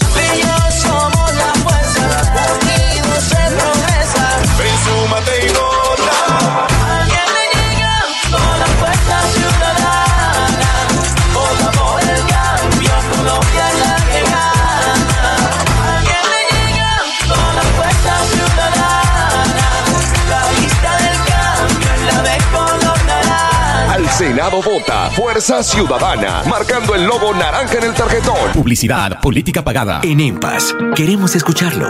Hoy invitamos a Juan, a Carlos y también a Diana, o a cualquiera de ustedes para que nos cuenten sus peticiones, quejas y reclamos. Como empresa pública de Alcantarillado de Santander, estamos atentos para atenderlos. Recuerde que nos puede llamar al 605-9370, extensión 113 y 133, o ingresar a nuestra plataforma web www.empas.gov.co. EMPAS, 15 años construyendo calidad de vida. Pero si le creo a Díaz Mateus, pero si le creo a Díaz Mateus. Santanderianos, le saluda Luis Eduardo Díaz Mateos, candidato por el Partido Conservador a la Cámara de Representantes. Los invitamos este próximo 13 de marzo a que trabajemos juntos por el campo, por la mujer, por el turismo, por la seguridad y la agroindustria. Vote Luis Eduardo Díaz Mateus, Cámara de Representantes C101. Eduardo Díaz Mateus, trabajando por Santander. Publicidad política pagada. Amén, amén, amén. América al Senado. Ella es la voz del pueblo, la voz de los territorios. Olvidados, excluidos, violentados. Para que las cosas no sean igual, por ella voy a votar. El pueblo no se rinde, carajo. El pueblo no se rinde, América Millares. Traigo la voz de los territorios olvidados. El 13 de marzo marque el girasol del Partido Verde y el número 98. Soy su voz en el Senado. Publicidad política pagada. Amigos, les saluda Oscar Villamizar Meneses. Soy autor del proyecto de ley Mi Mascota, Mi Familia. Con esta ley, nuestras mascotas estarán protegidas como un miembro más de nuestra familia. Acompáñenos con su voto marcando Centro Democrático número 101 a la Cámara de Representantes y al Senado de la República, nuestra fórmula con Jenny Rosso, Centro Democrático número 15. Oscar Villamizar es el 101. A la Cámara. Vota Centro Democrático 101. Oscar Villamizar. Publicidad política pagada.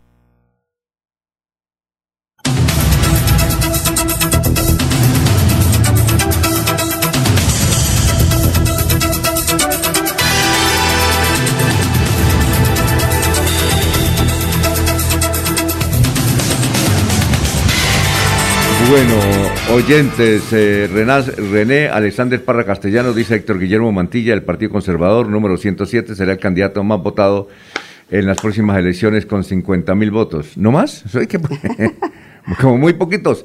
Oye, eh, a ver, don Eliezer, ¿tiene Digamos usted... dónde anda René. ¿Cómo? Ya identificamos en dónde anda René. Ah, sí, sí, claro. bueno, Y ya eh, está marcando el tema. Muy bien. A ver, don Eliezer, lo escucha América Millares. Bueno, un saludo muy especial para Adamérica. Muy buenos días. Un placer tenerla ahí en esa cabina de Radio Melodía. Adamérica, ¿qué pueden esperar las mujeres en su propuesta si usted llega al Congreso colombiano? ¿Qué se ha eh, analizado, qué se ha preparado, qué se ha estudiado para que las mujeres encuentren a usted como una vocera, como una líder que haga eh, una gestión especial por ella en el Congreso de Colombia. Bueno, Eliezer, buenos días. Eh, pues eh, primero que todo, como lo, como lo hemos venido planteando y como la gente lo conoce y mucho más aquí en Santander, pues soy una mujer que he abanderado históricamente las luchas entre esas, la lucha por la igualdad de derechos, por la equidad de género, acompañando procesos y causas de, de, de las mujeres y las, de las identidades diversas. Entonces, lo primero decir que en ese sentido hay una consistencia plena y total en América Millares. América Millares más que llegar a ser la figura es y me asumo como un instrumento movilizador de las causas de la gente y para el caso, por supuesto, de las mujeres. En el caso del trabajo de las mujeres para avanzar justamente en la igualdad de derechos y en la equidad de género, estamos planteando, entre otras, la necesidad de promover y de movilizar las ideas y de construir la correlación de fuerzas necesaria para convocar una reforma administrativa en la cual se incorpore un sistema nacional de cuidado. El sistema nacional de cuidado, pues lo que pretende es, entre otras, que el Estado asuma una responsabilidad que le compete y que le pertenece, y es justamente, así como debe atender los temas de educación, de salud, de seguridad social, es igual atender la- las, las- las relaciones de, de cuidado, de cuidado de la vida, de cuidado eh, de los niños, de las niñas, de los adultos mayores, de la población en situación de discapacidad, que históricamente y, de- y- y en correspondencia con un modelo, con un sistema de poder hegemónico inspirado en, el, patriarcado y en el capitalismo, pues le ha legado exclusivamente a las mujeres, nos ha legado este tipo de trabajo. Eh, pero señalar que- que realmente eso tiene que cambiar y que sería distinto si las mujeres que lo quieran seguir haciendo y muchos hombres que igualmente quieran estar en esta área de acción y de trabajo, porque también hay que reconocer que hay hombres que participan de las labores de cuidado, sería distinto si lo hacen como una opción y como una posibilidad de vinculación laboral, ¿cierto? Que el Estado provee una, vincula- una vinculación laboral digna, decente, eh, eh, con un salario justo, ¿cierto? Y esto es, corresponde realmente al deber ser, máxime si hacemos conciencia de que las labores de cuidado que se hacen en el país le reportan al Producto Interno Bruto el 20%, el 20% del Producto Interno Bruto eh, lo reporta estas labores de cuidado. Esto es más que lo que reporta cualquier renglón de la economía nacional eh, y que implica más o menos tres veces el presupuesto que se asigna eh, en el presupuesto general de la nación al, al área de salud. ¿sí? Entonces, pues esto es absolutamente claro, tenemos que evolucionar realmente hacia ello. Igualmente hay varios temas, entre otras el tema de movilidad. El tema de movilidad es un tema Sí, claro. que afecta y perjudica profundamente a las mujeres, justamente porque las mujeres deben hacer esas dobles jornadas de atención de las labores de cuidado, pero también cumplir un rol laboral cuando logran inserta- insertarse a la dinámica laboral, ¿cierto? Sí. Entonces resulta que las mujeres aproximadamente se gastan cinco horas.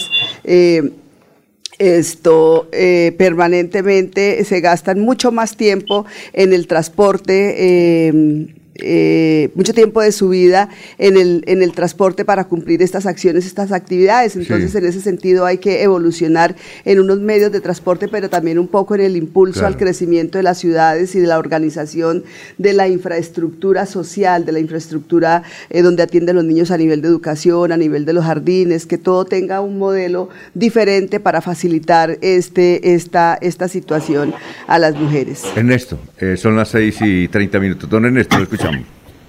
Eh, yo quiero preguntarle a la doctora mm, América eh, algo que no hemos podido entender, o algunas muchas personas no entendemos, es Colombia es eh, mayoritario para elegir, o tienen la oportunidad de, de elegir mujeres, son mayoritarias las mujeres. ¿Por qué las mujeres no creen en ustedes mismas? ¿Qué habría que hacer? Porque ustedes, si tomaran la determinación de apoyarse entre sí, ganarían, no tendrían ningún inconveniente.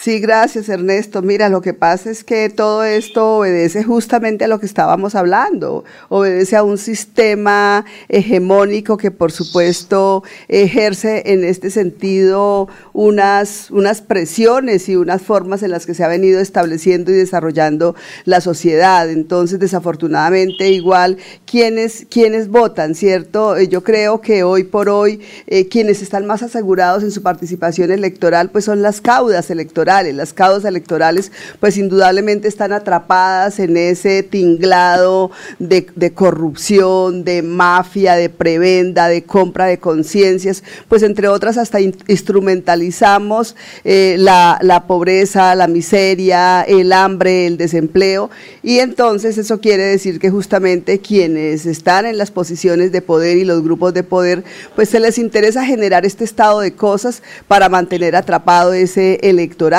y en él, por supuesto, están las mujeres como están los hombres. No podemos obviar que, por ejemplo, en el último proceso eh, de Congreso se registró una abstención de aproximadamente el 47%. Esto es casi la mitad de los colombianos y colombianas aptos para votar que no participan en el proceso electoral, que desafortunadamente no entendemos, ¿cierto? Y creemos que, creemos que esta debe ser la respuesta frente al estado de, de caos y a ese sistema corrupto, mafioso, paramilitar que se ha venido posicionando de las estructuras de poder. Entonces, en este momento es un llamado realmente para hacer conciencia, para que entendamos que el voto vale, que entendamos que el voto mandata. Y hoy entonces es el momento de romper esas estructuras y de romper esa politiquería.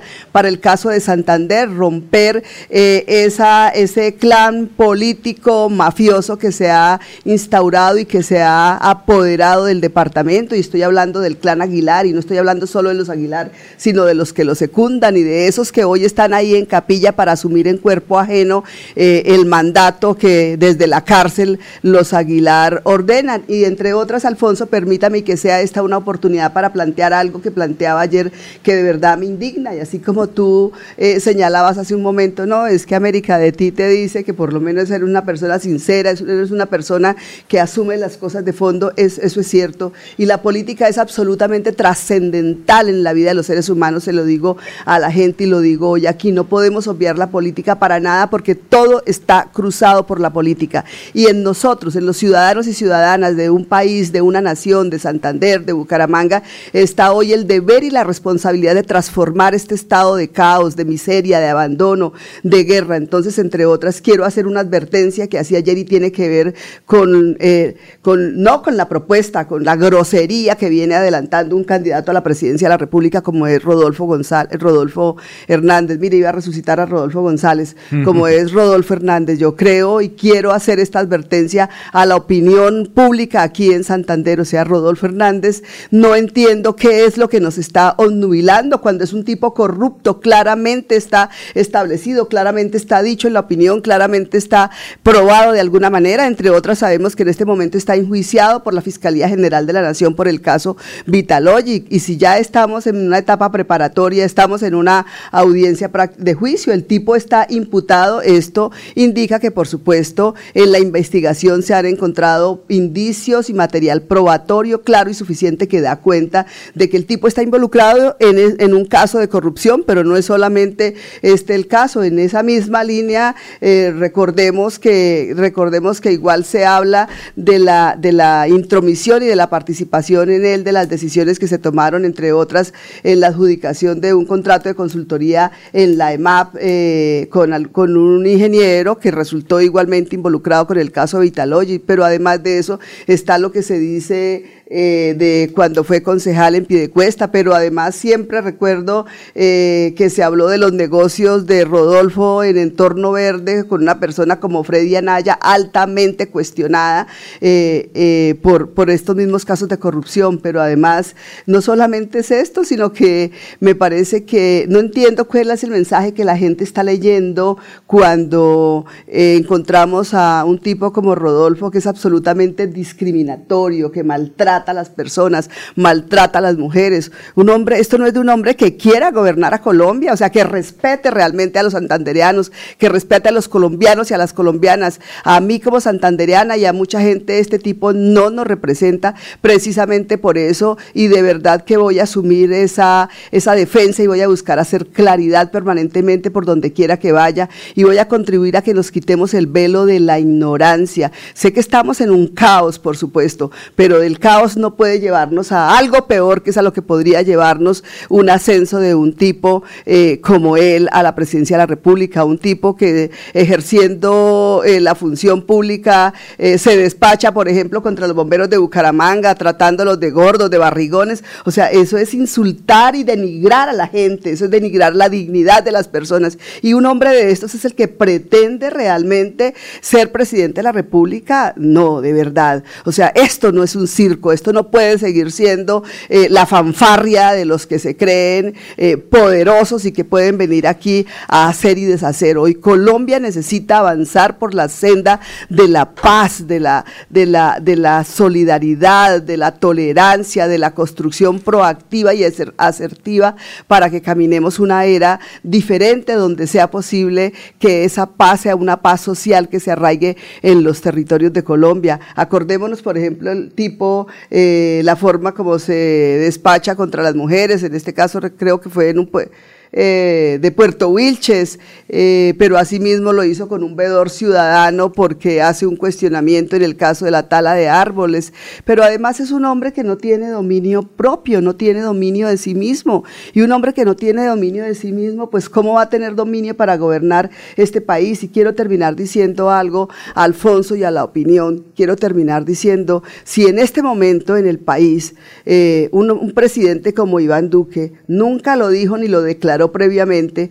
pero entendemos, y yo lo veo así, que prácticamente en Colombia hoy hay licencia para matar. Y lo digo por lo que ha sucedido y por lo que sucedió en el marco del paro nacional, donde 83 jóvenes fueron mutilados en sus ojos, donde alrededor de 78 jóvenes, chicos y chicas fueron asesinados, según lo reportan las, eh, las organizaciones de derechos humanos, alrededor de 45 está comprobado que fueron asesinados por balas oficiales, ¿cierto? Y este tipo nunca lo anunció, que ese era de Rodolfo, que a cualquiera que le cuestiona, que a cualquiera que le hace un llamado de atención, sencillamente le dice, pues que le pega un tiro, como el otro dice que le da en la cara marica. Entonces, este, este, este, este, este no puede ser realmente el referente que los colombianos y que los colombianas y que los santanderianos y santanderianas tengamos para ejercer una participación política. Yo sí hago un llamado realmente a, tener absolutamente claro y, a, entender lo que significa la participación, lo que significa ejercer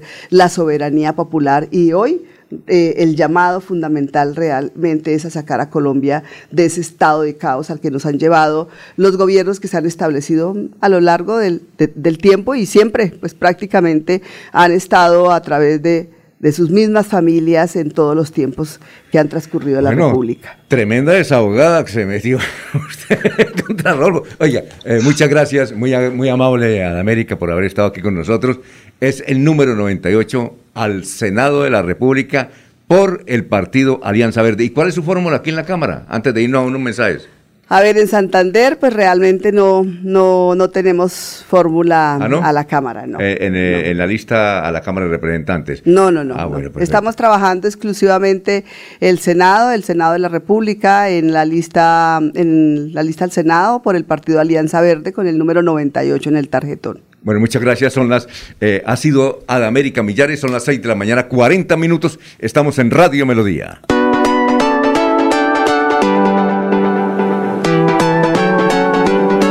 Melodía, Melodía, Radio Sin Fronteras. Escúchenos en cualquier lugar del mundo. Melodíaenlínea.com es nuestra página web melodíaenlínea.com. Señal para todo el mundo. Señal para todo el mundo. Radio sin límites, radio sin fronteras. Radio Melodía, la que manda en sintonía. Mantilla, autor intelectual que se acabara la vagabundería de las fotomultas en Florida Blanca y Colombia. Por eso, el próximo 13 de marzo vote Cámara C107 Partido Conservador Héctor Mantilla. C107 Publicidad, política pagada. Álvaro y Jaime, la fuerza de la unión. Álvaro el 107 y Jaime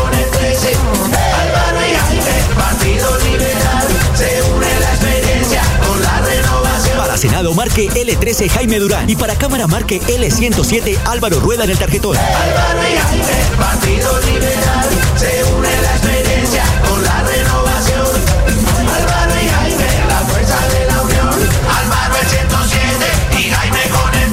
Publicidad política pagada. Soy Humberto de la Calle.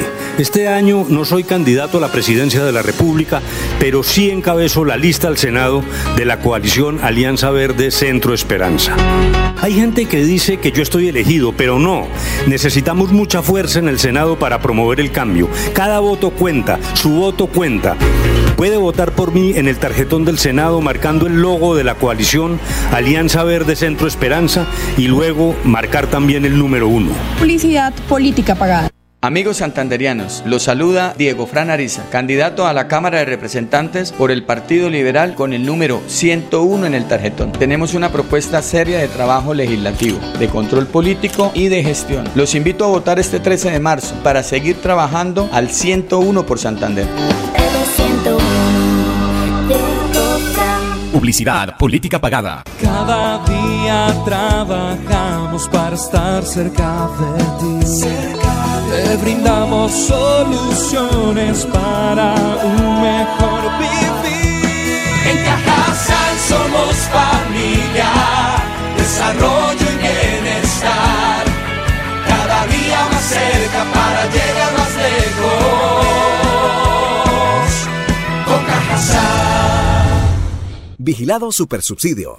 Amén, amén, amén. América al Senado. Ella es la voz del pueblo, la voz de los territorios. Olvidados, excluidos, violentados.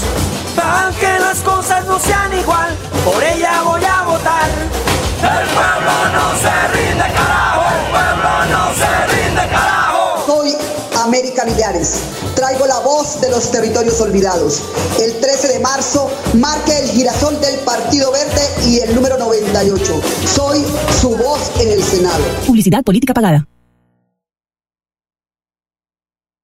Yo sé que es lo bueno.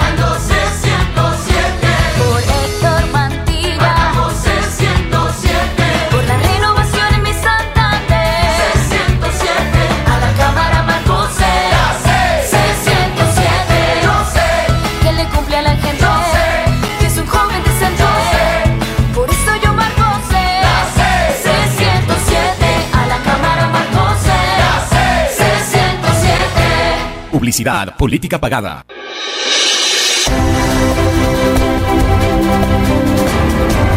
Información y análisis. Es el estilo de Últimas Noticias por Radio Melodía 1080 AM.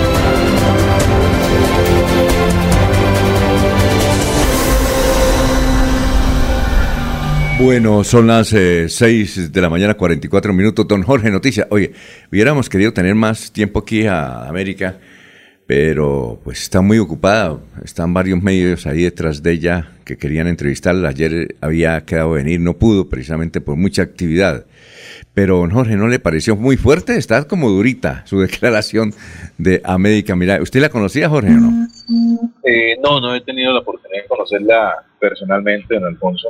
Sé que es una mujer de mucha historia en el departamento de Santander y también conozco de parte de sus amistades que, que la aprecian y que le otorgan eh, inmensos valores. Sí, eso, eso- es una, una señora que, que realmente se preocupa mucho por... ¿cómo? Eh, lo que me ha llamado la atención es que me llama la atención es que si, si antes teníamos dudas de lo que sería el voto a la Cámara de Representantes de Laurencio, ahora me queda la intriga de lo que será el voto para el Senado. Oiga, sí, yo creo que Laurencio, no, sabemos por quién va a votar Laurencio para el Senado, eso sí es un dilema, es un dilema, pero yo creo que él, va a votar es por América, porque son muy amigos. Es que Laurencio estaba pendiente de esta entrevista hace como un mes, cada rato me decía, ¡ay, América! ¿Dónde está América? Se acciento América. América va a hacer esta reunión, muy amigo, debe ser porque se conocían por allá en Puente Nacional, lo mismo que, que Eliezer, ¿no? Y Ernesto. Bueno, no. Lo único claro, eh, Alfonso, es que únicamente Laurencio tiene un voto para la Cámara y un voto para el Senado, ¿no? Ahí cómo ir a hacer, ¿no? Te toca que el... ¿Quién sabe? Alfonso, uno siempre mira el 20 de... Ah, cierto que es el 13, cierto que es el 13 de, de- de marzo, pero el 20 uno define. Digo, ¿esto qué? 101 también está ya definido, todo está definido, Alfonso. Lo que ocurre es que yo soy muy regionalista, la América es de Puente Nacional, la conozco hace muchísimos años, igual que a Carlos Ramón González Merchán, lo mismo que al señor Saavedra, eh, Néstor Díaz Saavedra, que es de La Paz. O sea, yo conozco en detalle a la gente y por eso puedo.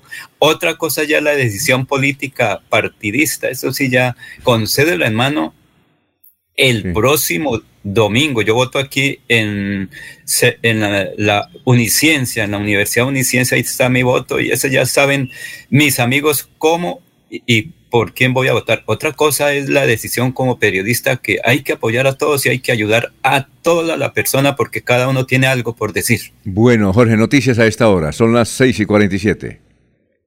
Don Alfonso, las cifras más recientes con respecto al comportamiento de la COVID-19 en Santander demuestran que la región ha, eh, ha, superado el cuarto pico de pandemia. De acuerdo al último reporte del Ministerio de Salud, en Santander murió una mujer y tres hombres. De los fallecidos, dos vivían en Bucaramanga y uno en Barranco Bermeja y uno en Florida Blanca.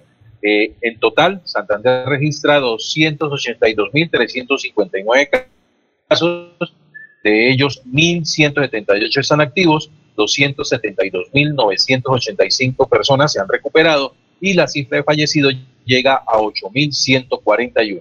Bueno, Mauricio Martínez, que es el eh, jefe de comunicaciones del Sindicato de Educadores de Santander, nos dice que en las últimas horas murieron tres educadoras. Eh, una de ellas, Wendy Caterine Mesa eh, Corso, muy joven, de Florida Blanca, Wendy Caterine Mesa Corso. La siguiente educadora, Idalí Ballén Herreño, de Sabana de Torres. Idalí Ballén Herreño, de Sabana de Torres. Y también falleció eh, María Margarita Aria Flores, del Instituto Luis Carlos eh, de Piedecuesta. Será Luis Carlos Galán, ¿no? Pero dice Luis Carlos. Sí, Luis Carlos pasa en su tumba, ahí está. Son todas ellas muy jóvenes. Tres educadoras murieron en un mismo día en el departamento de Santander y por aquí cerquita. Vamos a una pausa y regresamos, son las 6 y 48 minutos.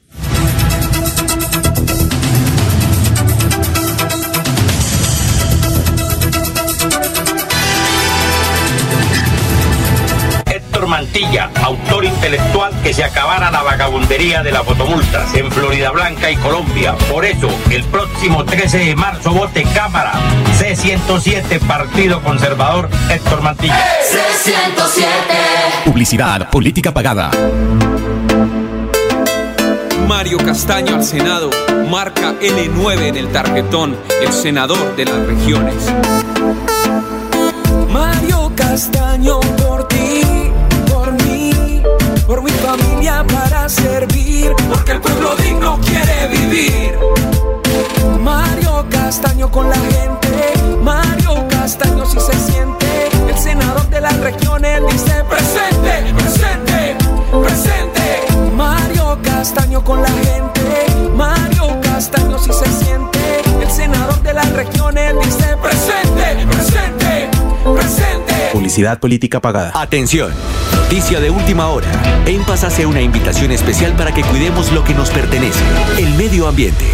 No arrojes papel, botellas plásticas, tapabocas, toallas higiénicas o cualquier tipo de residuos que obstruyan las tuberías. Haz un manejo consciente de lo que botas y dónde lo botas. Sé parte de la solución y sigamos construyendo calidad de vida juntos. En paz. Trabajamos por convicción, con devoción, unidos como debe Por una Colombia consciente y eficiente, a la Cámara de Representantes vota este 13 de marzo. Marca sin salirte. Centro Democrático 105. Publicidad política pagada.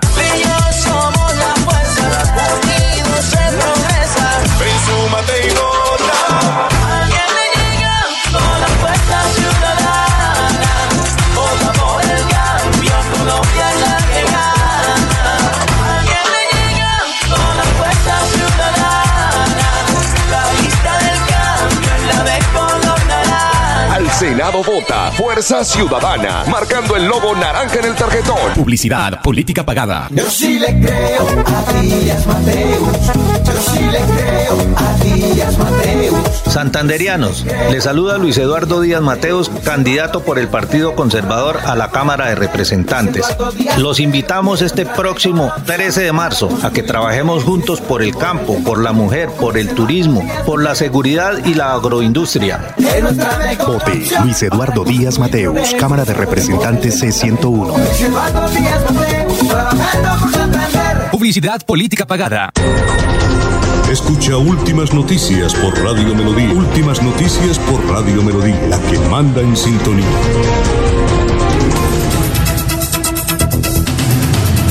Bueno, 6 y 52. Eh, Luis José Arevalo Durán. ¿Propuestas, señor América, o es que el dueño de los verdes que le dio el aval a su candidatura es la figura demostrada en Santander? Isabel Moreno. Perdón, pero esta señora no sabe ni lo que habla, no haya como dañar la presidencia de Rodolfo Hernández. A ver quién más. Por aquí había uno que también daba madera. Dice que, que, que algo de publicidad, pero se me fue, se me fue el mensaje. A ver, don Eliezer, noticias, son las 6 y 52.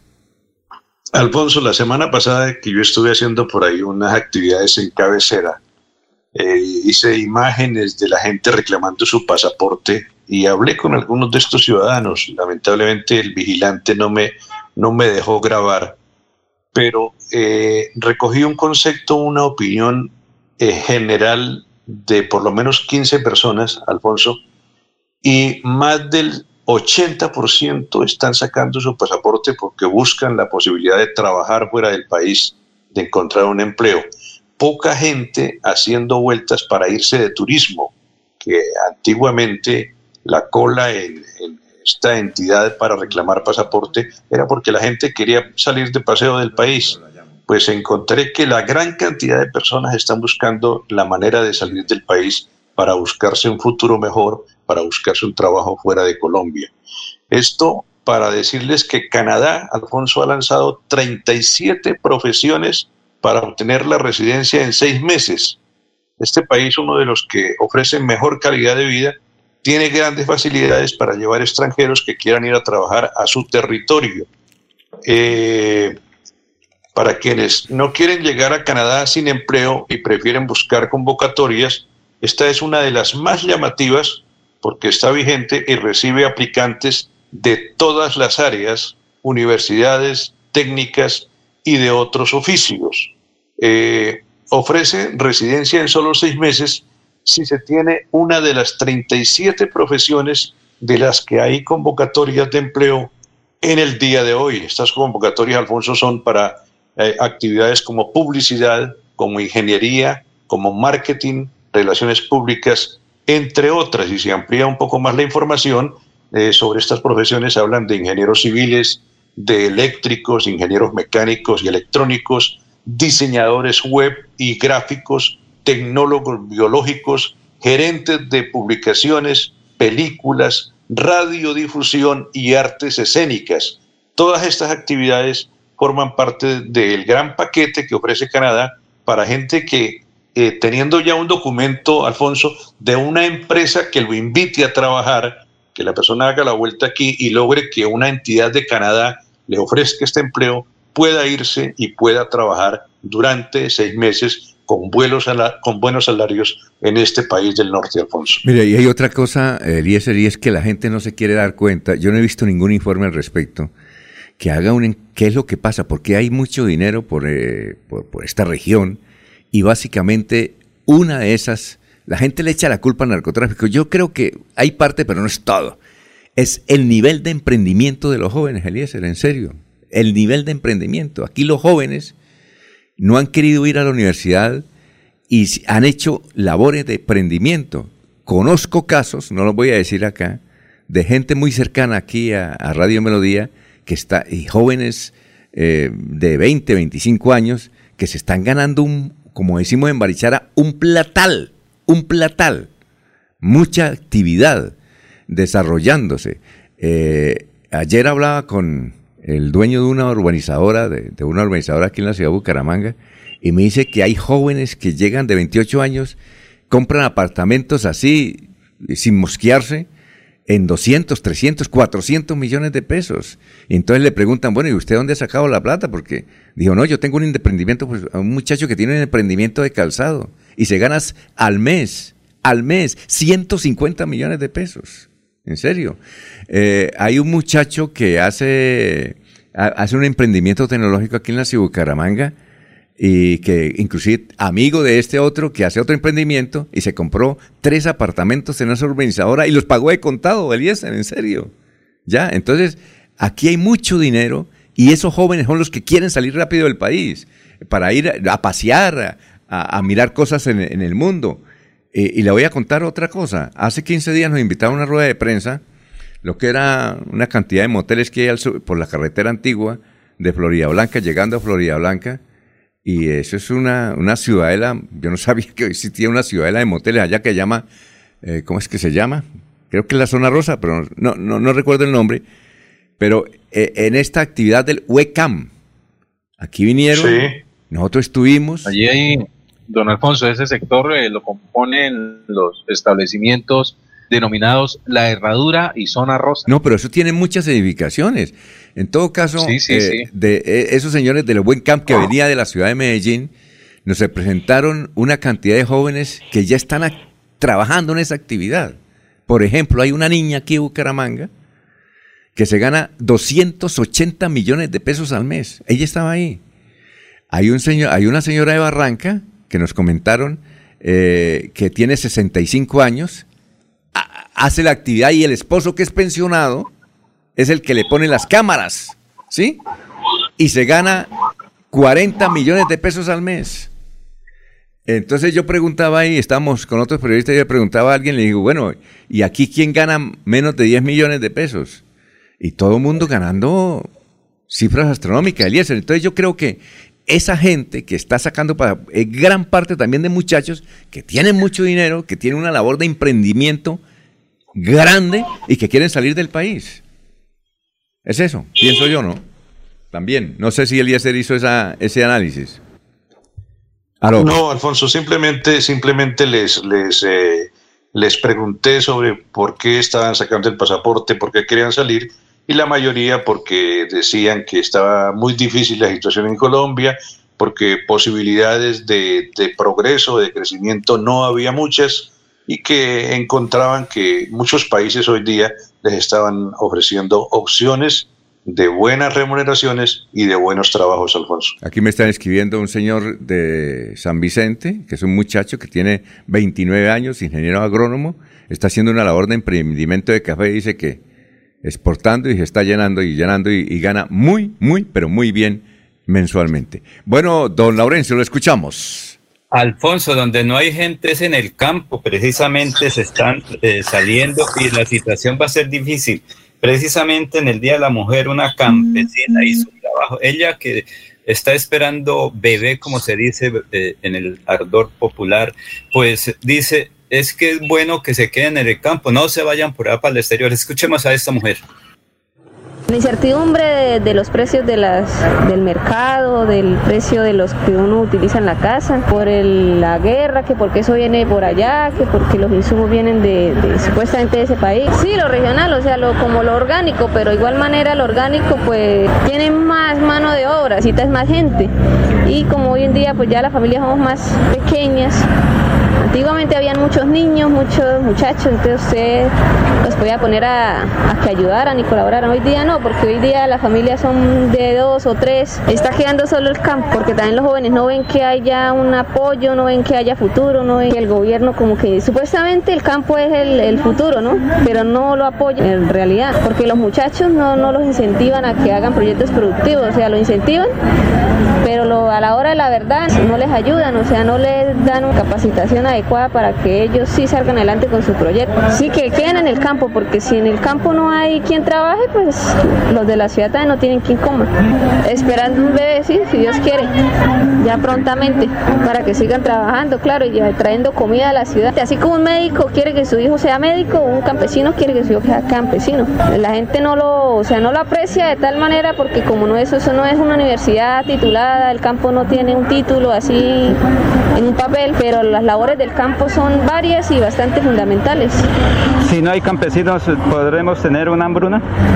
Probablemente sí, porque el campesino se cansa de trabajar para traer a la ciudad y cultiva para él solo, antes de que hacen el, el trueque. Entonces los de la ciudad, ¿qué van a hacer? O sea, en el cemento no se puede cultivar.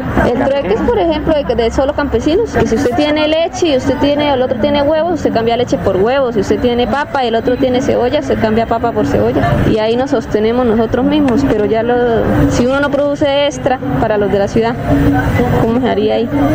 Muy amable profesor aquí en estos medios de comunicación. Bueno, gracias a usted también. Son las 7 de la mañana, un minuto, vamos a una pausa y regresamos. Estamos en Radio Melodía. Aquí Bucaramanga, la bella capital de Santander. Transmite Radio Melodía, Estación Colombiana, HJMH, 1080 kilociclos, 10.000 vatios de potencia en antena, para todo el oriente colombiano.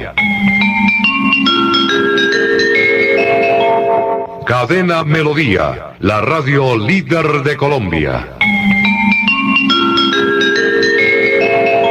Héctor Mantilla, autor intelectual que se acabara la vagabundería de las fotomultas en Florida Blanca y Colombia. Por eso, el próximo 13 de marzo vote Cámara C107 Partido Conservador Héctor Mantilla. C107. Publicidad, política pagada. Amén. Amén. América al Senado. Ella es la voz del pueblo, la voz de los territorios. Olvidados, excluidos, violentados.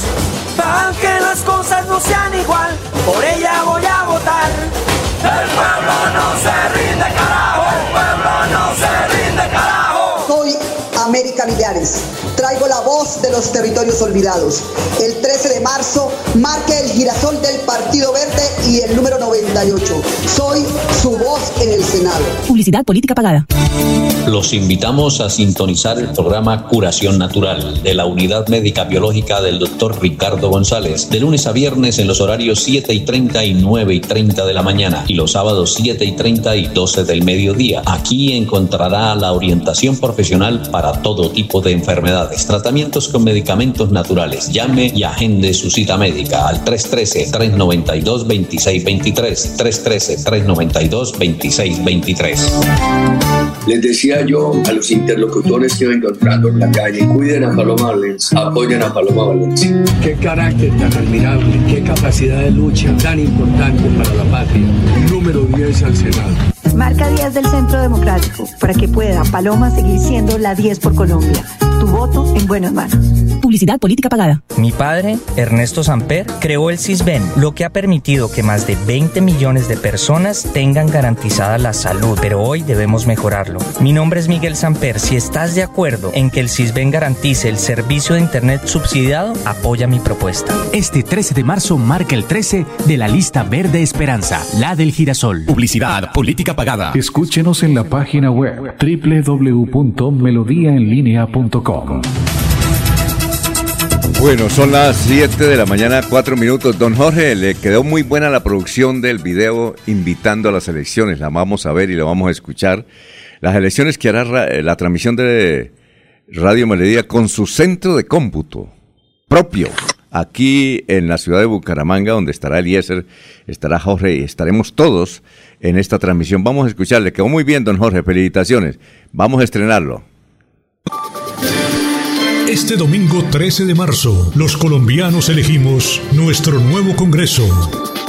El moderno Centro de Computación Melodía generará al instante los resultados de todo el proceso electoral, transmitiéndolos en tiempo real por nuestras múltiples plataformas informativas con la dirección de Alfonso Pineda Chaparro, Julio Enrique Avellaneda, Diego Galvis, Jorge Caicedo, Laurencio Gamba, Sergio Rafael Serrano, Ernesto Alvarado, Eliezer Galvis, Arnulfo Otero y Andrés Felipe Ramírez, el equipo periodístico de Melodía, le mantendrá informado desde las 3 de la tarde, voto por voto y hasta el resultado final de la elección.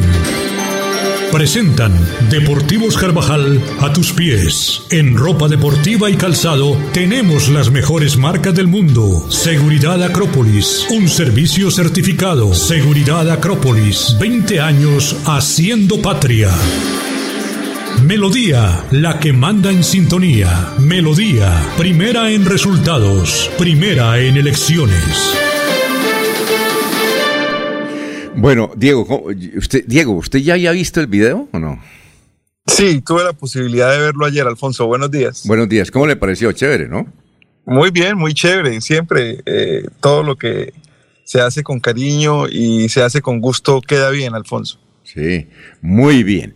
Bueno, Diego, ¿y qué tenemos para hoy? Hoy, Día Internacional de las Mujeres.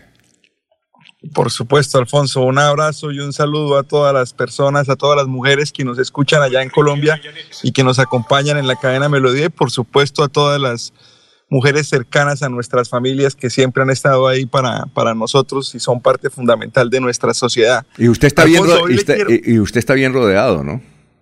Yo tengo, tengo únicamente niñas, sí, yo tengo dos niñas, tengo mi esposa, mi suegra está conmigo, a la que quiero mucho, mi hermana, mi cuñada, muchas, muchas mujeres Hmm. Muy alrededor, bien. pocos niños. Le, to- le- le toca, le, quedó- le, le toca grandecita hoy la celebración allá en Orlando. Sí, aunque aquí ese tipo de fechas poco se celebran, ¿no? Aquí ese tipo de fechas no son trascendentes en, en el calendario. Eh, sin embargo, pues la cultura latina trata de impulsarlas y meterlas un poquito aquí en la sociedad americana y es normal que en un día como hoy la gente llegue con flores a su oficina y, y tenga cierto tipo de detalles con las, con las mujeres, sí es normal, aunque no se celebra mucho, no tanto como en Colombia seguramente. Sí, claro. Bueno, ¿y qué tenemos para hoy? Alfonso, mire, hoy le quiero hablar de un tema lamentable, un tema eh, definitivamente doloroso para la gente que sigue el deporte y que sigue la afición. Eh, usted vio lo que pasó el sábado pasado en México, ¿no? En el, en el estadio de la corregidora entre el equipo de los Gallos Blancos del Querétaro y el equipo de Atlas. Exacto. Una, ma- una masacre, Alfonso. Atlas, Atlas pero de- de- ¿hubo, ¿hubo muertos? Es de eso precisamente le quiero hablar, Alfonso. Es que los videos y la situación nos mostró cuerpos, cuerpos sin movimiento, inconscientes, tirados en el estadio. Se contaron por lo menos 17 personas, resultado de las grescas y de la golpiza que le dieron, le dio la barra de los gallos de pelea, porque así se llama la barra, los gallos de pelea de los gallos blancos. Se mostraron 10 por lo menos 17 personas en el estadio, salieron en bolsas del estadio, porque hay fotos y hay videos de cómo los sacaban del estadio. Y ahora las directivas del equipo, las directivas de la Liga Mexicana y por supuesto todos los entes de control de la ciudad de Querétaro están diciendo que no hubo muertos en el estadio. Están diciendo que hubo heridos. ¿Por qué, Alfonso? Porque si ellos reconocen algún muerto en el estadio, eso se puede venir en contra de ellos y perfectamente pueden desafiliar al equipo de los Gallos Blancos, pueden incluso quitarle, pueden incluso quitarle el, el, el- el cupo a México al Mundial, incluso están hablando de quitarle la sede del próximo Mundial por el resultado de la pelea que hubo en los Gallos, en, en- el estadio de, la corregidora en Querétaro. Fue una pelea tremenda, Alfonso. Se piensa y se han descubierto y se han visto videos eh, y se tienen pruebas de que pudo haber sido incluso una emboscada preparada de parte de la, de la, de la barra del Querétaro. Recordemos que Atlas es el actual campeón. Atlas es el segundo equipo de Guadalajara. Eh, si pensamos que la Chivas, que es el más tradicional, se considera el primero. Y en Atlas juega Camilo Vargas, el portero eh, colombiano que estuvo en Nacional y que estuvo en Santa Fe y que es el actual arquero suplente de la selección Colombia. La batalla fue terrible, Alfonso. Los videos son impresionantes. Y todo lo que precede y todo lo que conlleva ese estallido social de las barras es, es muy difícil de manejar. Pero lo más impresionante es lo que le digo, la impunidad con la que la gente quiere manejar o las directivas quieren manejar que no hubo muertos en el estadio simplemente para evitar una sanción. Hoy es un día clave, hoy se reúne la Liga Mexicana, hoy tiene que sacar un comunicado a la FIFA respecto a este tema y vamos a ver en qué termina. Un hecho lamentable eh, que muestra en parte ese problema social que son las barras eh, de fútbol. Eh, hubo gente inocente, hubo mujeres, hubo niños y no fue más grave porque inteligentemente el, la gente de la barra del Atlas se metió a la cancha. Si la gente de la barra del Atlas no se mete a la cancha, podría haber sido mucho peor. Ellos se metieron a la cancha y era tanta la furia de la barra del Querétaro que ellos tuvieron que entrar incluso a los camerinos. Se habla de ciertos héroes en esta situación, que si se pueden llamar héroes, que lógicamente oraron con el sentido común y arriesgaron su propio bienestar para salvar gente. El arquero de Querétaro, el arquero del equipo que estaba agrediendo, se fue a defender a la gente del Atlas, se paró en medio de un grupo del Atlas y evitó que los golpearan más. Camilo Vargas, el colombiano, el arquero del Atlas, metió gente, metió muchísima gente al camerino e incluso hizo que varios de sus compañeros eh, ayudaran a entrar la gente al camerino del equipo visitante, del equipo del Atlas. El técnico del equipo de Querétaro y el técnico del equipo del Atlas también estaban ayudando a meter la gente a los camerinos. Fue la única forma de eh, evitar que la masacre hubiese sido muchísimo peor. Se encontraron armas de fuego, los videos muestran armas, bates de béisbol forrados con alambre de púa, forrados con cadenas. Fue una cosa terrible. Y todos los testigos dicen que dentro del estadio hubo muertos. Los únicos que no han visto muertos hasta ahora Mm. son las directivas del gobierno mexicano y las directivas de los equipos. Creo que Vamos a ver qué pasa hoy, un hecho terriblemente lamentable para el fútbol. Creo que Camilo Vargas es de Bucaramanga, entiendo. Entiendo que es de Bucaramanga, me parece. Me da la impresión. Uy, como eh, dice el bolillo, me corchaste. No, Yo no. creo que no. Yo no sé, porque me parece que él tuvo una tragedia familiar con su esposa. Y No, él- no, no, estuvo- no, no, no, ese fue otro muchacho ¿Ah, que sí? tapaba en Millonarios. Ese es Ah, otro muchacho. Este no, tra- este no tapaba en Millonarios, ¿no? No, este Ah. tapaba en Santa Fe, Ah, ya. pasó a Nacional y volvió, y se fue para el Atlas y es el año pasado fue la gran figura de la liga del, equ- de- del torneo mexicano, Ajá. el arquero colombiano. Ah, bueno, perfecto. Muy bien. Eh, Alfonso. eh, sí, Eliezer. Antes, antes de que se vaya Diego, Dieguito, hoy juega Liverpool, ¿no? Claro, hoy hay Champions, hoy hay Champions, hoy vuelve la Champions, el torneo más ¿A importante. qué horas? Juega el Liverpool, va ganando la serie 2 por 0 frente al Inter. Es muy probable que, que todo salga bien para los Diablos Rojos y clasifiquen a la siguiente ronda, pero pues los partidos hay que jugarlos. ¿A qué hora es el Lleva partido? 15 partidos, ¿A qué hora el lleva partido? 15 partidos sin perder. ¿A A, las hora- 3 de la tarde, Alfonso. Hora de Colombia.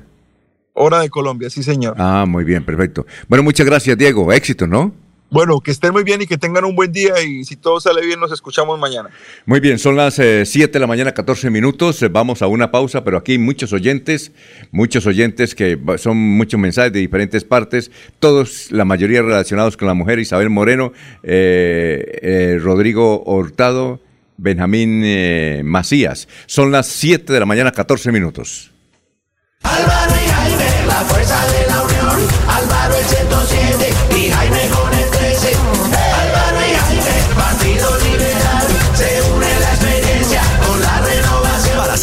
marque L13 Jaime Durán y para Cámara marque L107 Álvaro Rueda en el tarjetón. Álvaro y Jaime, partido liberal. Se une la experiencia con la renovación. Álvaro y Jaime, la fuerza de la unión. Álvaro el 107 y Jaime con el 13. Publicidad política pagada. Yo sé que es lo bueno.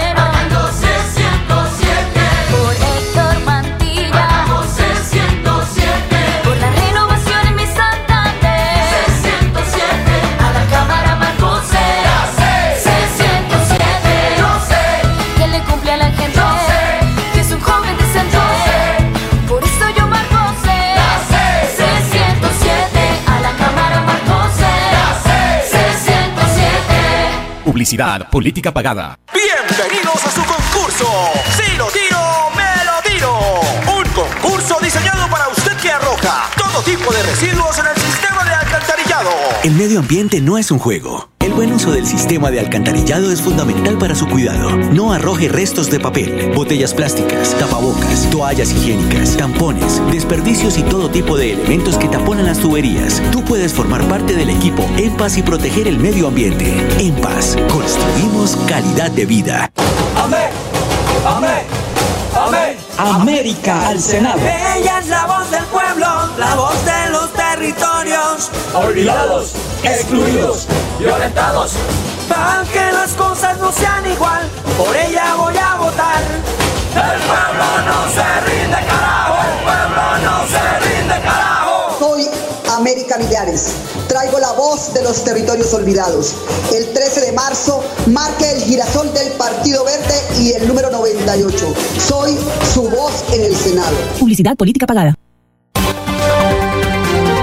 Soel Caballero está en Últimas Noticias de Radio Melodía 1080 AM. Alfonso, para usted, para los compañeros, igualmente para todos los oyentes. La Alcaldía Distrital de Barranca Bermeja firmó un convenio con Ecopetrol para el fortalecimiento de procesos productivos de comercialización de productos de cuatro unidades productivas del corregimiento del centro. Son más de 900 millones de pesos que recibirán a De Rural, a Sodulce en manejo de residuos sólidos y a Sopicentro.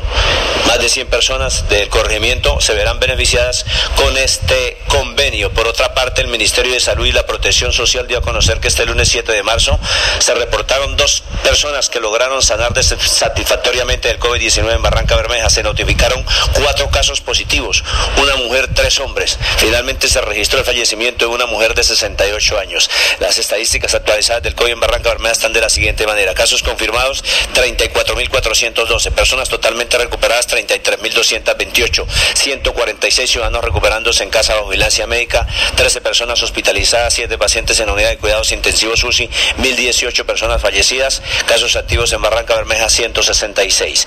Noticias con las que amanece el distrito. Continúen compañeros en estudios en últimas noticias de Melodía 1080 AM.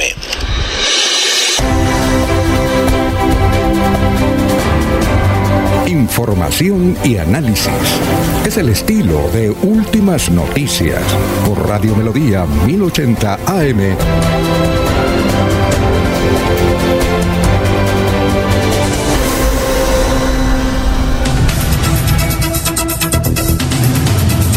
Bueno, nos dice don Fernando Cotes Acosta que tiene el programa El Show del Deporte aquí todos los días a las 12 y 30 en Radio Melodía, que Camilo Vargas es bogotano. Gracias por la sintonía, Fercho. Y todos los días a las 12 y 30 hay que escuchar a los mundialistas con el Show del Deporte. Tenemos comunicación a esta hora con eh, la doctora Gloria Flores. Doctora, ¿cómo está? Tenga usted muy buenos días.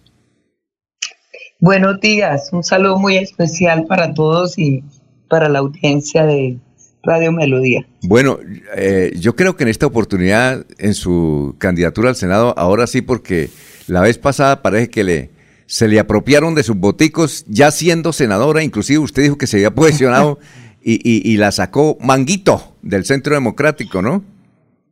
Bueno, me juramenté como senadora, pero después pues eh, primó de- infortunadamente el fraude electoral de distintas vías, pero bueno, ya esperamos que este año con esta nueva elección logremos llegar al, al Senado como representante de Santander, de las mujeres santanderianas. Bueno, usted es un muy activa, es muy amiga de Gustavo Petro, ¿no? Gustavo Petro, ¿qué le quiere decir? Mire, hay gente que, que como que le parece buenas las ideas de Gustavo Petro, pero a veces siente miedo de votar por él, por tantos videos, tantas cosas que aparecen, la- lo que está ocurriendo en Venezuela. Eh, ¿Qué mensaje le puede dar a esos, a esas personas, básicamente las que piensan que en vez de ser la solución, Gustavo Petro es una amenaza tipo chavista? Bueno, primero decirles que nosotros hacemos parte de una lista del pacto histórico. Pacto histórico es un espacio en el que nos hemos congregado diversos sectores sociales y movimientos políticos progresistas del país, país y al que han llegado eh, sectores liberales, sectores independientes, sectores del partido de la U y de distintas vertientes de otros partidos tradicionales que están cansados con tanta corrupción, desidia, violencia en el país. El pacto histórico es una alternativa que hoy lidera Gustavo Petro eh, y ustedes han visto en las encuestas, eh, pues es ya irreversible la decisión del pueblo colombiano del cambio que dan por opción mayoritaria a, a Gustavo Petro. Y contarle a los santanderianos y santanderianas que tuve la oportunidad de estar en el gobierno de Gustavo Petro en Bogotá, en la Bogotá Humana, como secretaria de gobierno, y constatar los inmensos avances en materia económica, social y política y cultural en, el, en la ciudad de Bogotá. Eh, despejarles los miedos que han infundido a aquellos que no quieren que se den cambios en Colombia, aquellos que quieren perpetuarse en el, en el poder, porque ha habido más una, una propaganda falsa en contra de Gustavo Petro y su mandato en el periodo de, de Bogotá que la realidad. Nosotros logramos en Bogotá disminuir la pobreza del 12.8 al 5% y hoy vemos cómo el país está aguantando hambre una pobreza absoluta. En el gobierno de Gustavo Petro en Bogotá logramos también importantes avances de carácter social, la inclusión de 258 mil jóvenes, niños eh, a jornada completa, la construcción de jardines infantiles de día y de noche para garantizar la protección de la niñez y que las madres pudiesen trabajar eh, sin ninguna preocupación, el apoyo a la tercera edad, a los adultos mayores que se dio a través de un bono especial y a las mujeres. Y bueno, un sinnúmero de programas sociales que permitió la disminución de la pobreza al lado de ese gran programa de salud que fue Territorios Saludables, que permitió llegar a 3.200.000 hogares con médico en su casa, es decir, equipos de, profesionales que permitieron la salud preventiva en la ciudad de Bogotá. Todos esos programas los queremos trasladar a, nivel nacional. Y hoy que es el Día Internacional de la Mujer, eh, pues quisiera además remarcar que las propuestas que tenemos como pacto histórico como gobierno del cambio, como agenda legislativa, es precisamente dirigidas a romper la enorme desigualdad que existe entre hombres y mujeres en materia social, económica. Eh, ayer lo decía Gustavo Petro en, su, en el evento con las mujeres, por ejemplo, dos propuestas contundentes. Las mujeres cabezas de hogar tendrán eh, un ingreso mínimo de medio salario mínimo como renta básica para garantizar que sus hogares no haya hambre y los adultos y las adultas mayores tendrán derecho también a la renta básica a través de un bono pensional que equivale a medio salario mínimo eh, mientras se fortalecen las finanzas del Estado. Oh, una cosa, Gloria. Eh, Gloria es candidata al Senado eh, en una lista cerrada, está en el puesto 16. una inquietud. ¿Por qué el pacto histórico hace consulta sabiendo que, se va a ganar, que esa consulta la gana Gustavo Petros y la gana lejos. Yo creo que es 9 a 1. ¿Por, qué la hizo? Eh, porque fue decisión de los distintos sectores eh, políticos y sociales que convergen en el pacto histórico. primero, garantizar que eh, la voz de las distintas, eh, eh, de los distintos sectores, las mujeres especialmente, que es una población, somos el 51%, pero además representadas en Francia Márquez, Yarelis Uribe, la primera afrodescendiente, la segunda indígena, Camilo Romero que se junta como sector del Partido Verde también al pacto histórico y Alfredo Sade que es de los cristianos. Todos decidieron que era importante realizar la consulta, entre otras para promover las distintas propuestas que eh, convergen en el pacto histórico y que cada uno de los candidatos y candidatas lidera. ¿Para qué? Para fortalecer un programa de gobierno y también para impulsar las listas, las listas cerradas del pacto histórico, tanto en el Senado como en Cámara. Entonces, eh, esa ha sido la razón, nos ha permitido movilizar la opinión que la gente, que en Colombia se escuchen la diversidad de propuestas y cómo el pacto histórico va a llegar a la presidenta, presidencia de la República con una, un programa de gobierno eh, construido con los distintos sectores sociales, con los territorios, eh, con los pueblos originarios y también con los- la diversidad de, eh, de procesos políticos que convergen en el pacto histórico. Bueno, Entonces eh, tenemos una solidez en la consulta Sí. que nos ha ayudado también a empujar las listas tanto al Senado como a la Cámara de Representantes en la mayoría del país. Mire, Ma- Mauricio, que fue el que produjo eh, su comercial, quiere que la escuche a ver cómo le quedó. A ver, vamos a escucharla, doctora Gloria.